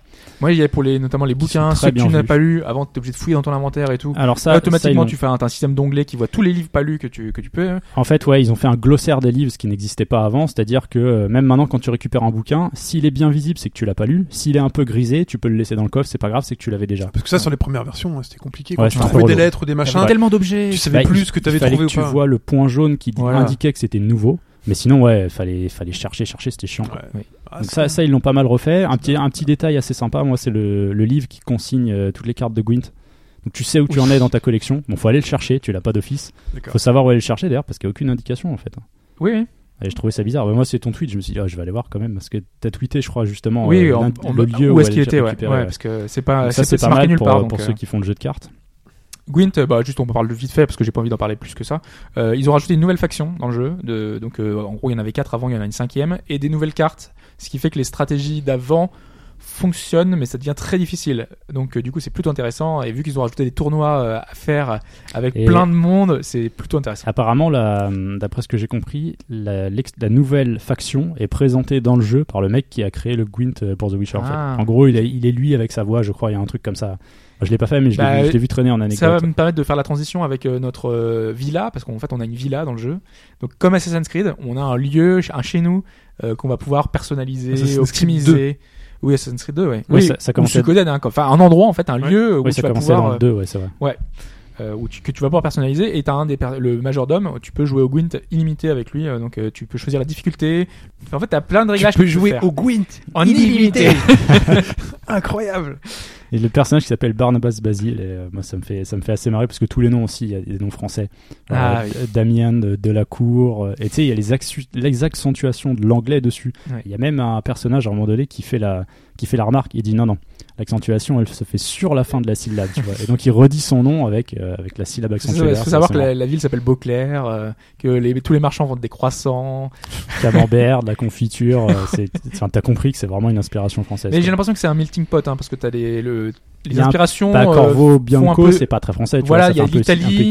Euh, t'as un peu le sud, euh, euh, toute l'Amérique du Sud avec des, des maisons qui sont très colorées, euh, avec les murs en, en vert, avec des, des couleurs très très vives qu'on retrouve souvent D'ailleurs, la, dans, colo- la colorimétrie du jeu change. Au début, Ah, moi, ça m'a un peu surpris. J'ai cru que j'avais, c'était- mes mods qui foutaient le bordel parce que, au cas où, si vous jouez sur PC, euh, va falloir remettre tous vos mods à jour aussi. C'est une petite, euh, une petite astuce. C'est parce que il y a un nouveau patch. Les mecs, faut qu'ils remettent à jour leurs mods sur le patch. Donc, le mieux, c'est éventuellement de tout désactiver, d'installer le patch et d'aller revoir ce que vous aviez en mode. Mais, La mais colorimétrie euh, change, pardon, Ouais. même pour le, le jeu de base d'origine, Oui. Wild Hunt tout change. Euh, bah, c'est- c'est- j'ai eu cette impression-là en Ah, fait. mais complètement, c'est beaucoup J'y plus lumineux. Moi, j'ai fait, en fait, des choses. J'ai fait Heart of Stone- juste avant, donc du coup j'ai vu la différence. C'est c'est flagrant en fait. hein, c'est beaucoup plus lumineux. Et ouais, il y a des trucs qui changent euh, un peu au niveau de l'éclairage, mais tout ça, c'est quand même très à part. C'est très très coloré, Ouais. hein, vraiment. Juste quand tu lances le jeu, euh, déjà t'entends les, les cigales qui, enfin les oiseaux, les cigales, donc t'entends au fond. T'as des fleurs de partout, euh, t'as des maisons qui sont très très colorées. T'as le soleil, donc effectivement les couleurs qui Ouais. ont été euh, accentuées. T'as les habitants qui ont des habits qui sont très clinquants. Par exemple les chevaliers euh, du Héron, qui sont euh, la faction qui est, en place, ils ont des armures dorées, donc forcément ils enfin ils sont illuminés à chaque fois qu'ils avancent dans le truc. T'as des choses qui sont super bien, par exemple ton cheval, c'est un truc que je regrettais, c'est que tu, pouvais pas le personnaliser finalement. Euh, tu pouvais pas mettre la selle que tu voulais, la couleur que tu voulais.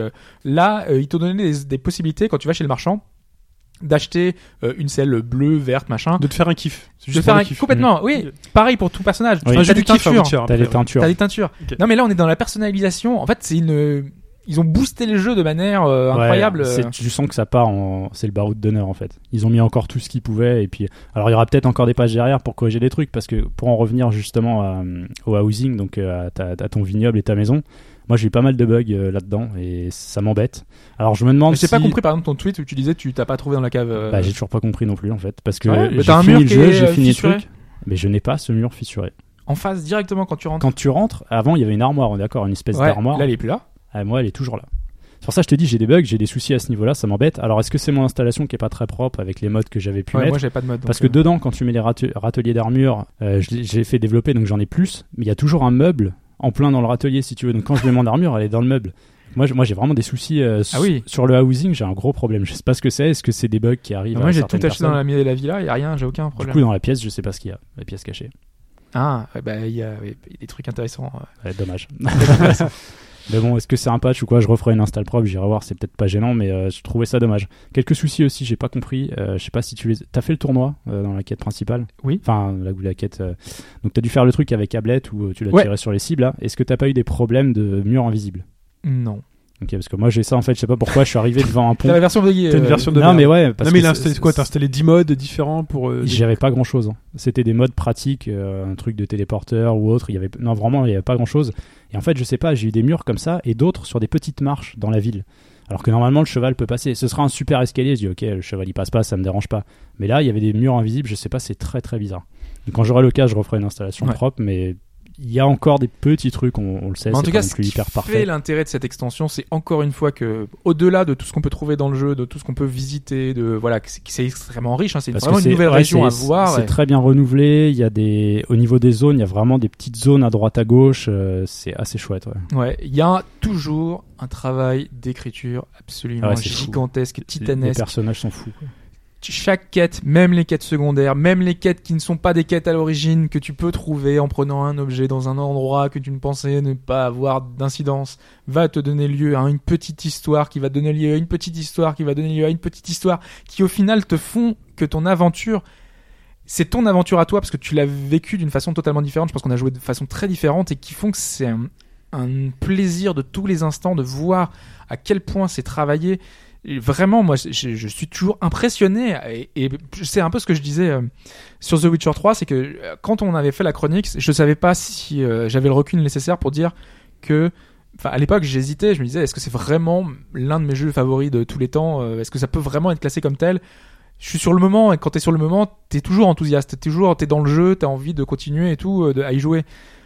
Mais là, avec un an de recul, en plus avec l'extension, tout ce qui a été rajouté, les quêtes qui sont, mais par exemple la quête avec Astérix, on en a pas parlé, mais on en parlera peut-être après.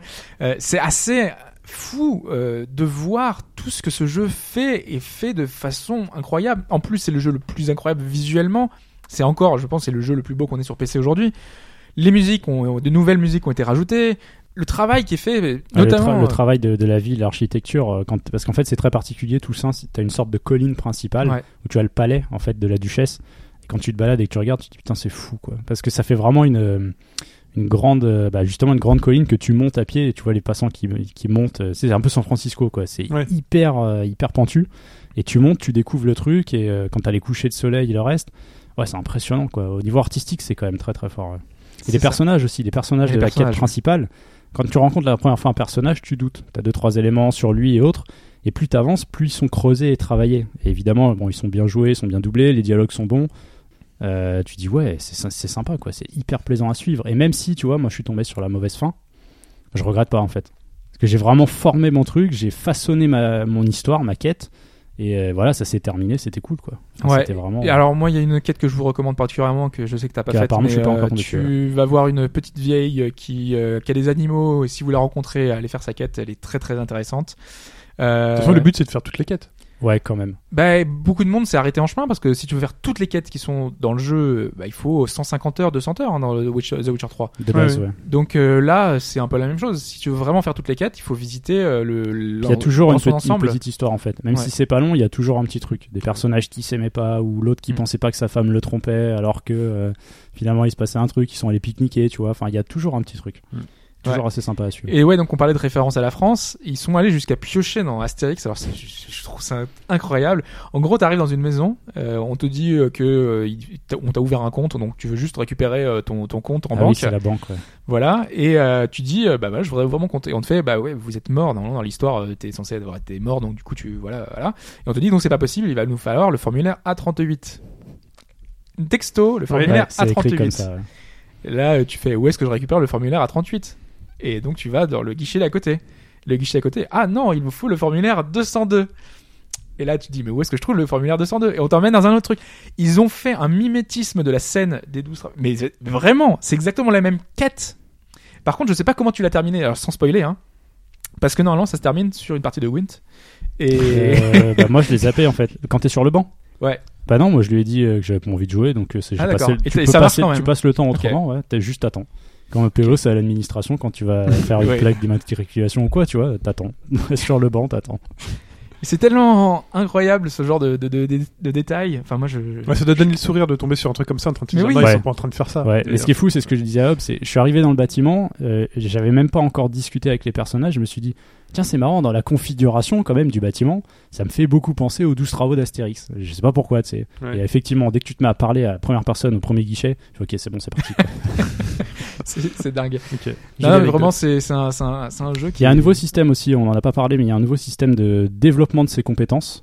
euh, avec des mutagènes. C'est-à-dire que tu avais les mutagènes qui te donnaient des bonus, tu avais le système de skills de compétences dans lequel tu dépensais des points qui te donnaient des bonus, et là tu en as un troisième qui font un, mi- un mix des deux, puisque Ouais. tu dois en fait utiliser des points de compétences plus des mutagènes pour débloquer des nouvelles caractéristiques, mais qui sont plus puissantes. Elles vont demander beaucoup plus à, à consommer en points.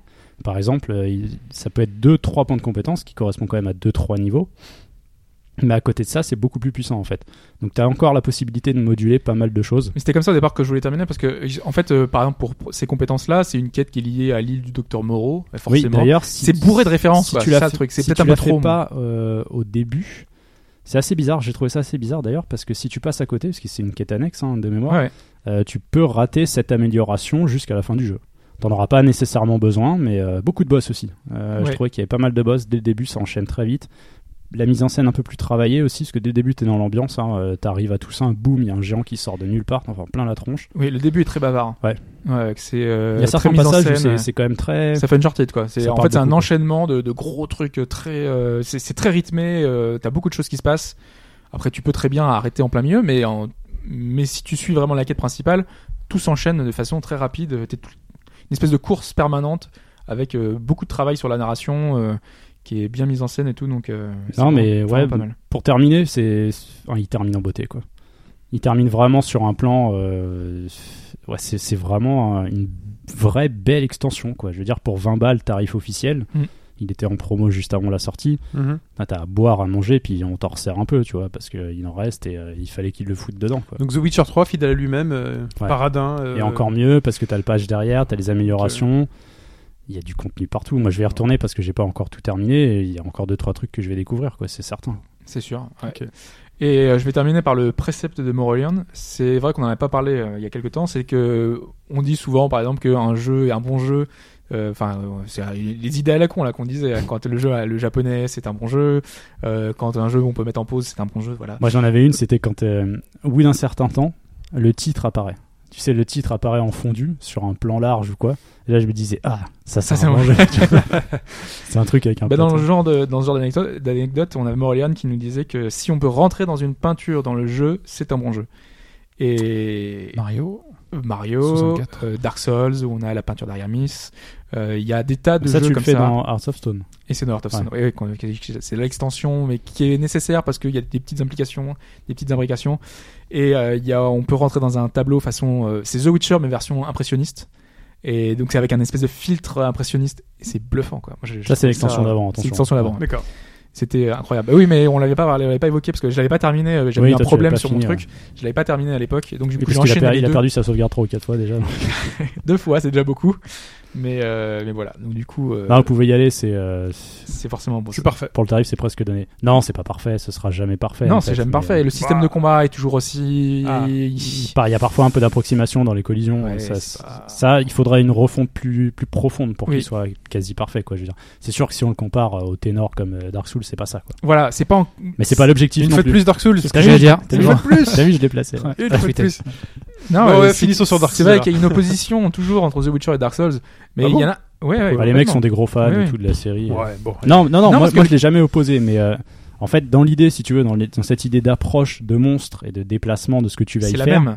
Il y a une forme de. Il y en a un qui est plus central dans le gameplay que l'autre. quoi.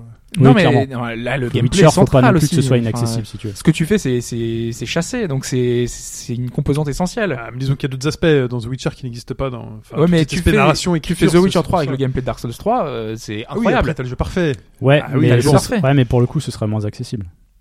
On est d'accord. Ça pourrait être plus chiant, en fait. Oui. C'est pour ça qu'il y a une forme d'équilibre, en fait. Et puis ça collerait pas vraiment au personnage parce que euh, Geralt est normalement un personnage qui qui danse euh, autour des personnages de travailler, façon tu- très légère quoi. Il faut euh, parfois plutôt que de corriger ses points faibles, hein, c'est ce qu'on m'a dit. euh, il faut aussi savoir travailler ses points forts. Tu laisses tomber tes points faibles et tu travailles tes points forts jusqu'à ce que tu puisses les améliorer encore. Et c'est ce que fait The Witcher. Bah, ses points forts, c'est la narration, c'est l'histoire, c'est dans, l'univers. dans le and Wine, ouais. Et euh, voilà. Ils ont renforcé encore plus ce qu'ils Parfois, avaient. il faut savoir travailler ses points forts. C'est le précepte que je vous offre ce matin. En conclusion, The Witcher 3 Blood and Wine, c'est pas bien cher, c'est euh, voilà, ça plaît. La réponse à la question de début de podcast Oui, cette fameuse question sur que- Monsieur Camilla. Ouais. donc le papa de plein de jeux chez Platinum et avant chez Capcom, euh, qui en 2008 euh, Chez Clover. chez Clover a passé un coup de gueule, c'est ça, donc sur Facebook. Voilà. Mais contre quoi? Alors moi j'avais choisi un coup de gueule contre Capcom par rapport à Mikami. Euh, à Mikami. ouais, Par par rapport rapport à à Okami Okami, dans pardon. sa version Wii, c'est ça? Voilà. Euh, Moi, j'ai choisi euh, un coup de gueule envers, enfin une réponse envers Shinji Mikami par rapport à Vanquish. Ils avaient une divergence de point de vue, visiblement. Mhm. Euh, le troisième, c'était la note de, Bayo- de Bayonetta dans le magazine Famitsu. Et Alphonse a choisi la dernière. Il aurait répondu à, à des gens sur Twitter un peu virulents. Ouais, De façon Un virulente. soir est un peu bourré, c'est bien sûr. Voilà. Euh, on va commencer par euh, la réponse C euh, par rapport à Famitsu Ah. euh, et la note de Bayonetta sur PS3. Puisque vous le savez, c'est 38, quelque chose 39, d'assez non connu. euh, T'es saccadé sur 40. C'est un 40 non Bayonetta sur euh, Xbox 360 était 40 sur 40 dans Ah, c'est Famitsu. un des 40. ok. Il fait partie des rares jeux, même si c'est de moins en moins rare, qui ont eu 40 sur 40 dans Famitsu. Et la version PS3 avait obtenu seulement 38 sur 40. Oh, hérésie. Mais c'était compréhensible, sachant que le jeu était plus lent et ce Ouais. n'est pas la vraie version de Bayonetta si vous voulez jouer à Bayonetta. Aujourd'hui, c'est sur Wii U. Bref. C'est vrai. Euh, c'est vrai. Ah oui, aussi. donc, euh, est-ce que c'était un coup de gueule par rapport à ça? Pas du tout. Pas du tout, pas du tout. Très bien. Donc, on est, on est dans la course. il y a Un vainqueur. bonne réponse, il y a un vainqueur. On va prendre la réponse B avec Shinji Mikami, Vanquish, divergence d'opinion. Au revoir. Peut-être pas. il lui Ah, non, non, fait, non. Ouais, il a c'est vrai qu'il l'a déjà fait, mais euh, ça me paraît trop simple. ça. On a un Shinji Mikami qui quitte euh, Platinum, euh, sans doute pas à cause de Vanquish, mais euh, Vanquish arrive tard. Vanquish arrive en 2010, deux ans après euh, le supposé événement. Donc éventuellement, ça aurait pu arriver pendant le développement, mais ce n'est pas ça. C'est, Ouais, j'ai euh, pas fait gaffe à la date, c'est vrai. Que... Voilà, le- le- c'était la date qui était un indice pour essayer de, de Mm. trouver la bonne réponse. Et donc non, euh, Platinum, euh, il quitte Platinum en 2010 pour fonder Tango, qui est euh, donc sa fameuse nouvelle société. Euh, on verra bien ce que ça va nous donner, mais en tout cas, ce n'était pas la bonne réponse. Mais attends, Mikami, euh, il a déjà fait un jeu. Oui, il a fait un jeu, il a The fait Evil euh, Within. exactement. Ouais. ouais. Je disais par rapport à ce qui va arriver prochainement. Enfin, D'accord. Parce que euh, là, ça fait quand même un an que le jeu est sorti, donc euh, on imagine qu'il dévoilera bientôt Euh, Evil prochainement Within, euh, ça, autre fait chose. bien- ça fait un peu plus de deux ans, je crois déjà. Deux ans déjà? Ouais, ouais, ça passe. hein. Attends, pas suite. du coup, donc une bonne réponse, soit Chine, soit Alphonse. N'oublie Voilà, pas, Alphonse, il a les yeux fermés en mode. il euh, prie. Hésitation. Il y a rien à gagner, mec. N'oublie pas ta première idée, euh, Chine. Mom. N'oublie pas ta première pensée. Ouais. Souvent, on dit que Oui, c'est vrai.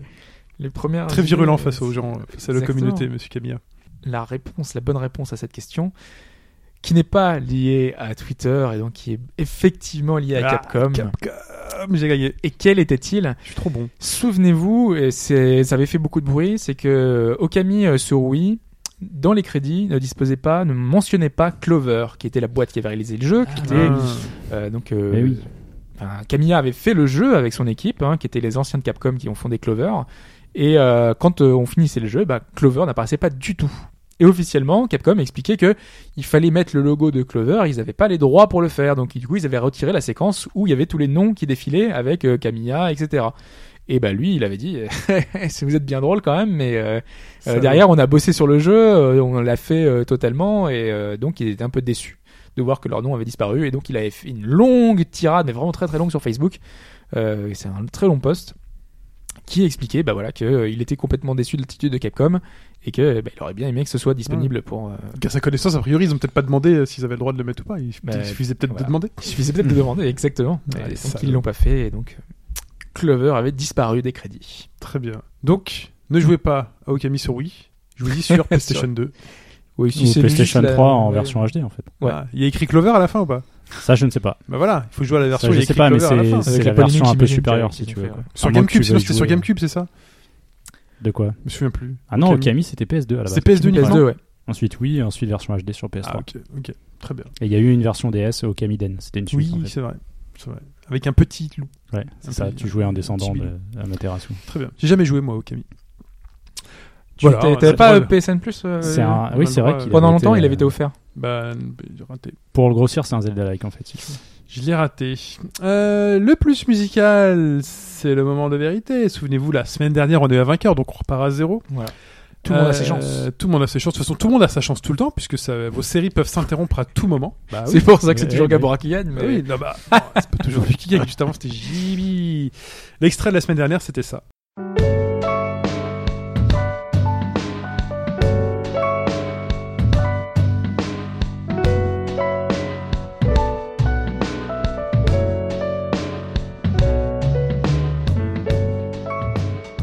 Ça, c'était quoi En collaboration avec Azura et, et Mehdi, euh, c'était Catherine. Catherine sur PS3. Exactement, donc euh, qui est quand même un jeu plutôt connu qu'on adore. Philippe Catherine. Ouais. J'ai pas écouté l'extrait. Moi, j'ai Ouais, pas joué à Catherine. non Il adore. Ouais. Non, qui est vraiment, qui est vraiment très très bien. Même si euh, les Moi mécaniques plus, sont un peu redondantes, euh, c'est au niveau du scénario, au niveau de la mise en scène, au niveau du truc, c'est très très bien fichu.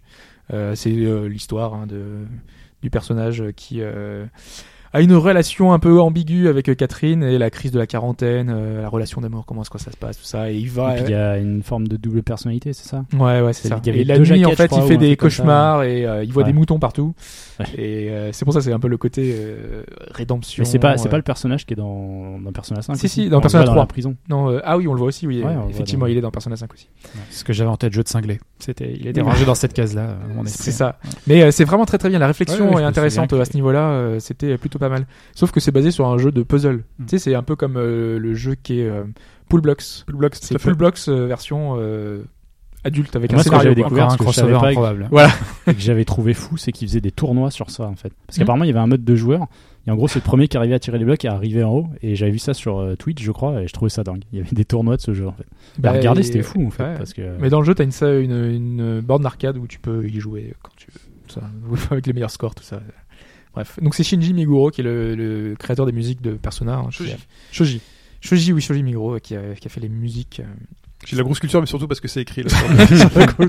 Persona principalement. Oui, Ouais, connu Ouais, pour ça. bah, hein. chez Atlus. En Ouais, fait, d'accord. bossent chez Atlus. Et, euh, elles sont très proches des musiques de Persona 3, surtout. Très bien. Côté jazzy et tout. C'est dispo que sur PS3, hein, Catherine. Xbox 360. Oui, et 360, euh, mais sur cette génération-là, on peut Ouais. pas les retrouver. Non, c'est vrai qu'il n'y a pas eu de portage. hein. On se plaint hein, parfois qu'il y ait trop de portage et parfois il n'y a pas de portage et on se plaint quand même. Vous êtes 8 cette semaine Il à faut la rétro marquer. pas l'éviter, hein, faut la Xbox One. Ah oui, remarque, c'est la, la seule possibilité éventuellement de Ouais. pouvoir le rattraper. ouais. Ou alors brancher une PS3. Bon, Oui. ça marche aussi. Vous êtes 8 à marquer vos premiers points pour cette Ah. nouvelle série. Vous êtes euh, bon, félicitations à vous et bravo à Chou, Bluefunk, JB Gabora, Steph, Panzerodin, Dean et Nicolas. Félicitations à vous. Il y a des nouveaux dans le lot. Il y a des nouveaux, il y a des nouveaux. Euh, félicitations à vous. Vous savez, il faut en marquer 4 à la suite pour gagner. Donc ne pas se tromper. Voilà, Il faut trouver celui de cette semaine. Voilà. Absolument. Il faut trouver celui de cette semaine. Elles, Et, elles sont machiavéliques les règles. et ça fait très C'est bien, c'est bien, c'est Voilà. bien trouvé. non. Et ça fait très longtemps que personne n'a pas trouvé. Donc, Ah, serait- tu veux trouver un truc Ouais, ouais, faut, impossible. faut commencer à, à corser Dès un peu le, dès, dès le deuxième, quoi. Oh, il est dur. Direct. On verra. À un moment donné, il y aura un truc corsé. Ok. Voilà. Qui vient de Corse, Tiens, on on va l'appellera mettre euh, des BO des jeux de stratégie d'Alphonse. Je suis pas sûr que les mecs. euh, Ah, On a déjà pourquoi mis du Age of Empire, du Civilisation. Bon, on a mis Babaï et tout, mais forcément, c'est Ouais, c'est un peu trop connu. Bon, bref, voilà. En, en gros, on va réfléchir à ce qu'on vous mette, mais là, vous allez écouter tout de suite ce qu'on a décidé qu'on vous met.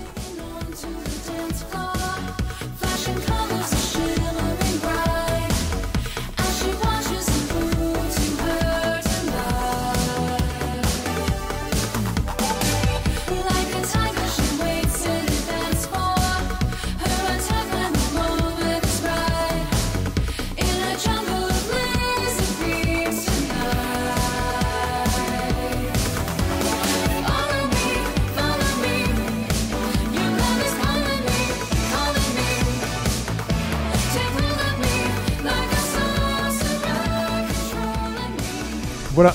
Pour répondre, c'est shin at obagaugedroite.fr, S-H-I-N at obagaugedroite.fr ou hbgd.fr, puisqu'on m'a posé la question. Les deux fonctionnent. Euh, voilà, vous répondez, vous mettez euh, podcast 192, votre pseudo, c'est important, votre réponse. Voilà, si vous voulez mettre un petit mot, n'hésitez pas, je les lis, merci beaucoup. Je, suis, je ne sais Ils ont mis des choses spéciales. merci. Oui, oui, oui, on dit que c'est bien, tout ça. Enfin voilà. Euh, Je pensais que j'allais mettre quelque chose de particulier en référence à ce qu'on a dit la semaine dernière. Mais... Non, alors je me souviens plus. Euh, là, tu me poses une colle. Je, me souviens plus.